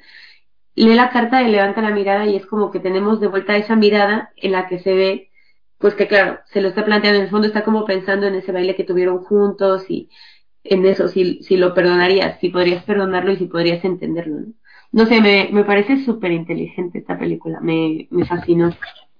Es que me, me parece... Bueno, mire, mire. Eh, nada, yo iba a añadir el libro de, de, lo que decía Lourdes, que, que, o sea, aquí la. Sobre el tema de las apariencias, la, la importancia que dan los propios personajes a las apariencias, ¿no? Como, eh, digamos, para salvar la brecha moral que le supone ese ataque, una de las cosas que hacen es esconderse los uniformes debajo de sus disfraces de vendedores ambulantes o de lo que sea, cuando podrían hacer el ataque sin uniforme perfectamente, pero no, necesitan decir Oye, en el momento en el que ataco es porque me convierto en soldado. Y ese uniforme, esa apariencia es lo que me hace actuar. Y este tema de las miradas que mencionaba Lourdes, que a mí se me ha quedado muy grabada, un, un pequeño plano contra plano, eh, en picado contra picado, entre Benton y, y, la, y la chica, que es cuando ella, la hemos visto en dinámicas anteriores de mirada, que ya la mira con odio, con suspicacia, porque está mirando el uniforme y hay un momento en el que él le dice a su compañero que, que va a sacar el arma para que cuando llegue la caballería le, lo incendie y le dice, no, no, guarda el arma, no, perdón, esa especie de cóctel molotov que utilizan. Guárdalo porque con, el, la, con ese destacamento viene un, niño pequeño. Y en ese momento hay un contraplano al, al, personaje de la mujer y vemos que por un momento lo mira de nuevo con amor o con admiración y por un momento lo ve más allá del uniforme. Y, pero luego, sin embargo, dentro del mismo plano hay como una resistencia a esa mirada que ella mira hacia arriba luego mira hacia abajo otra vez y está oscilando continuamente, ¿no? Entre a quién estoy viendo realmente, a un soldado, a un enemigo o a un hombre al que quiero. Y es que son segundos, pero está en, en esa forma de subir y bajar la mirada simplemente está todo. Sí, súper bien dirigido. Es que a mí todo lo que me fascina de esta, de esta película es una película que en un momento es discursiva, en un momento, como has dicho Lourdes, no, no es tipo la gran ilusión, que es evidente una película con un mensaje muy claro y muy eh, muy claro desde el principio, ¿no? Sin embargo, aquí no. Sin embargo, te va a mostrar cosas que tú no quieres, que no vas a querer vivir. O sea, te muestra el horror de la guerra de una manera no discursiva, sino una película de acción que es lo que termina, eh, que, es lo que en ningún momento deja de ser, ¿no? Sobre algo tan común en estos momentos de la guerra como eran los, este tipo de ataques por la parte de los sureños. Ante el gran avance de, de Sherman, ante el gran avance de Sherman, el avance brutal de, de Sherman, como comentabas antes, Miguel, el resumen de la película, eh, Sherman además estaba haciendo en esta parte final ya de, la guerra eh, algo muy propio que, después sería, que entonces era inédito en, la, en las batallas, la, bueno, no voy a entrar en detalles, pero la guerra civil norteamericana empieza, empieza con un sistema de guerra napoleónica que el tipo de arma lo hacía anticuado, por eso muere tantísima gente y tiene que evolucionar hacia guerra moderna. Y Sherman termina haciendo un tipo de guerra moderna cuando empiezan a arrasar el sur, que es la tierra quemada, que es algo ya propio de guerras modernas. Que por donde pasa, no solamente acabar con el enemigo, sino destruirlo todo, que no haya recurso destruir eh, todo lo que pueda haber aquí para que eh, no puedan tomar eh, ni alimentos ni, ni puedan reorganizarse, sino dejarlo todo, pues tierra quemada, ¿no? Mm y la forma que tenía de parar este ejército imparable de, del norte, donde ya sabía que ganaba la guerra, eso lo que estaba aplicando era su. eran puesto los raids, estos ataques pequeños, donde realmente hacían muchísimo daño. Lo que hacían eran eh, atacar los trenes de suministro, atacar las líneas de suministro, las caravanas, eh, a lo mejor se enteraban de que había en un pueblo, había llegado un coronel eh, del norte para organizar las tropas y llegaban, a ese, hacían una incursión en territorio norteño y lo que hacía que arrastraban a los coroneles y pedían rescate. Es decir, lo que hacían era entorpecer continuamente y cuando bajaban las líneas norteñas, que claro, esto no era, digo, no es guerra moderna, sino que bajaban en grandes bloques para parar eh, todas estas incursiones tenían que en, la, en, las zonas fronterizas tenían que mm, eh, distribuir los destacamentos distribuir las fuerzas lo cual hacía que las fuerzas centrales fueran menos potentes no tenías que diversificar tus fuerzas para cubrir el territorio para que estos reinos se cumplieran no Pero, eh, esto que, que apenas se ha visto en las películas verlo en una en una película, y además también reflejado, ¿no? Este, está chulísimo, ¿no? Porque era un poco lo que hacía, ¿no? Como te infiltrabas, como hacía un pequeño raid, atacabas el pueblo y te ibas corriendo, ¿no? Más sobre cómo, cómo sucede. Cuando estamos viendo como evidentemente eh, el personaje de Van Heflin eh, se va integrando en el pueblo y en un momento dice va, va, a cambiar o sea no no va no va a aceptar lo que hacen sus compañeros no sobre todo viendo al violentísimo Lee Mervyn como, como habéis dicho no lo que quiere es destruir matar y llevárselo todo por delante. El personaje hay personajes positivos y negativos en, ambos bandos no tú piensas que Van Heflin va a acabar cambiando ante el amor, el cariño de ese niño, el amor de, de, de, esa mujer que de repente ha encontrado, ha encontrado un hogar donde este personaje desarreglado jamás podría encontrarlo, que en un pueblo al que viene a destruir porque es el enemigo, ¿no? Y de repente encuentra el hogar. Y, y crees que va a cambiar porque él también se humaniza, son sus enemigos, pero él de repente se está enamorando también. Y ese niño lo, lo quiere, y es hijo de un militar que, que, puede haber matado a un compañero suyo en la guerra, ¿no? Y, y de repente lo quiere, ¿no? Y siente aprecio por, por, por la gente. ¿Qué hace el guion? Eh, o sea, porque a ver, es fregonese, pero también un guion detrás, ¿no? ¿Qué hace el guion para que en ningún momento perdamos la, la idea de quién es este personaje que no es tan fácil eh, dejar atrás.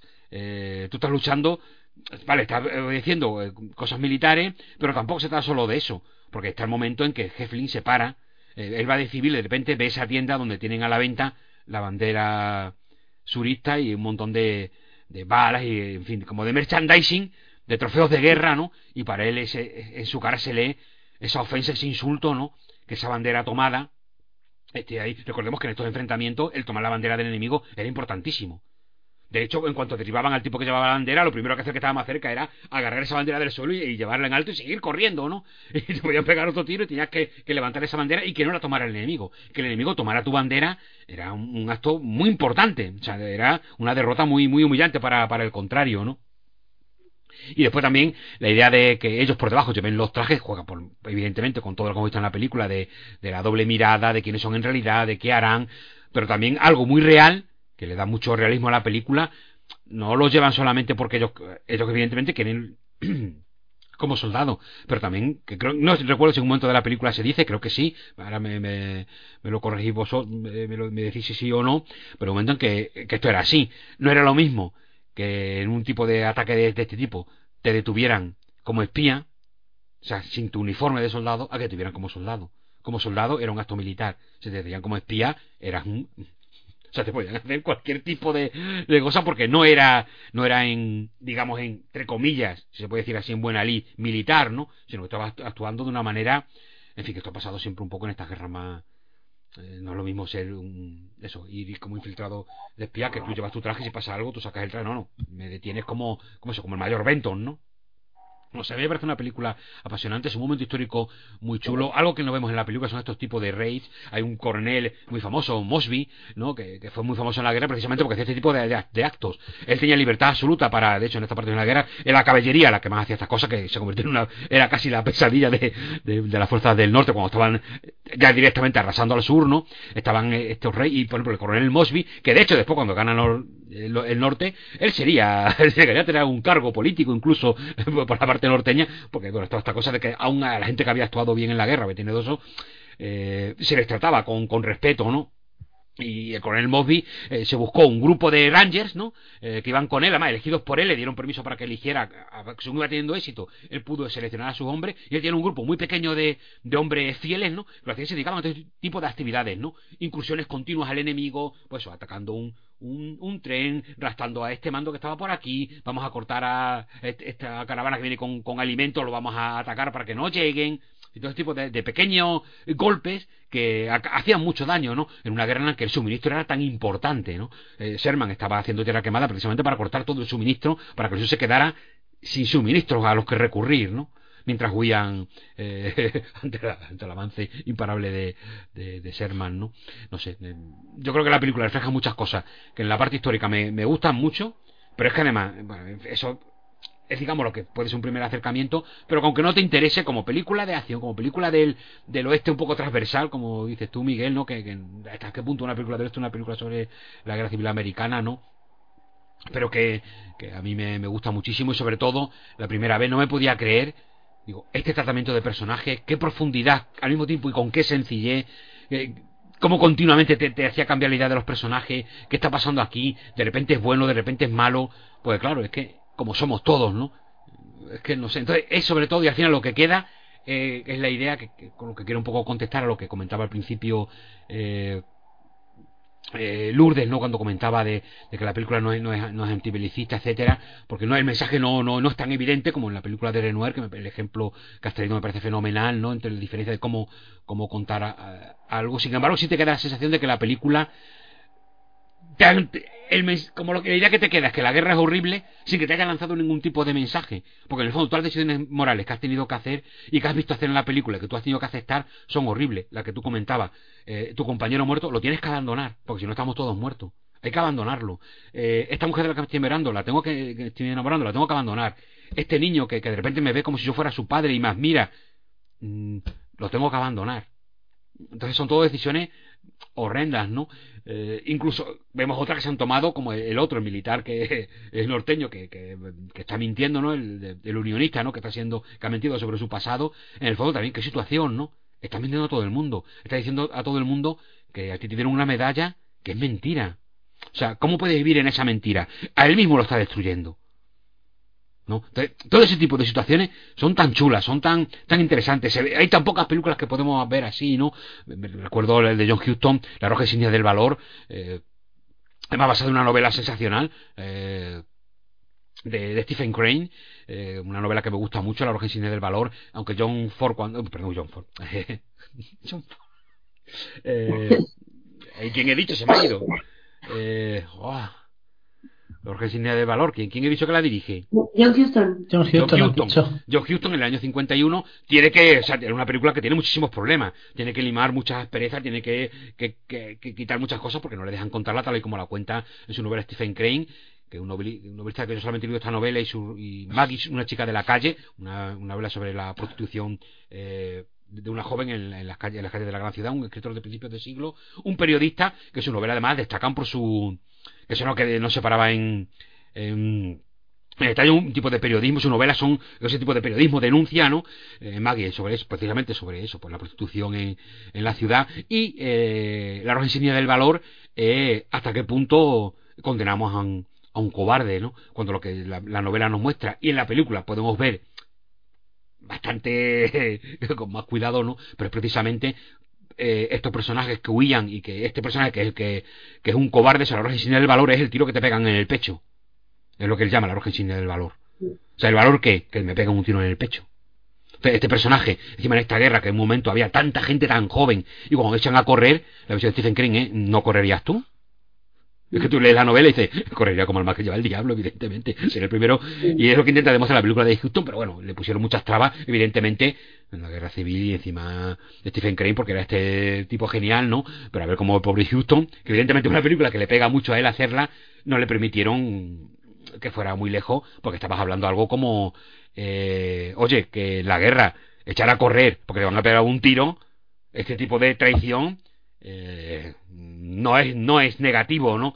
Estamos un poco, pues, otra película de, aunque no sea lo mismo, pero bueno, el Senderos de Gloria, ¿no? Ya estaba ahí. Eh, posteriormente, ¿no? Cinco años después estaría Senderos de Gloria de Kubrick, que te está contando eso, ¿no? O sea, es que este general eh, loco, este mayor loco, nos ha mandado todo a que sacamos de la trinchera a que nos revienten la cabeza a tiros, ¿no? Eh, ¿Por qué? ¿Tiene sentido esto? ¿Esto de verdad hay que hacerlo? ¿Echarse atrás y echar a correr hacia, hacia, hacia el lado contrario mm, eh, es, lo equivocado, es lo malo, es de verdad, hasta qué punto ser un traidor, son temas muy, muy, muy apasionantes que aquí en esta película eh, lo estamos viendo ya, ¿no? Eh, de una forma, evidentemente, no, no más, más, sutil, no tan, tan, evidente, como decía Lourdes, ¿no? Todo es mucho más sutil, el mensaje no está tan claro, no ser de películas de acción, pero todo esto está por debajo, es lo que hace que estas películas sean tan potentes, que la veas una y otra vez y siempre ves un detalle, siempre ves algo más, es como que quieres rascar un poco más de personaje para conocerlo más, que lo que la hace apasionante, ¿no? Y yo creo que si tenéis algo más que decir, hacedme callar, porque mucho tiempo y... No, yo creo que que ya para no prolongar esto mucho más porque se nos vaya un podcast de tres horas eh, a no ser que Lourdes quiera añadir algo más eh, vamos a cerrar aquí con esta extrapolación al, cine de guerra de la, de la época.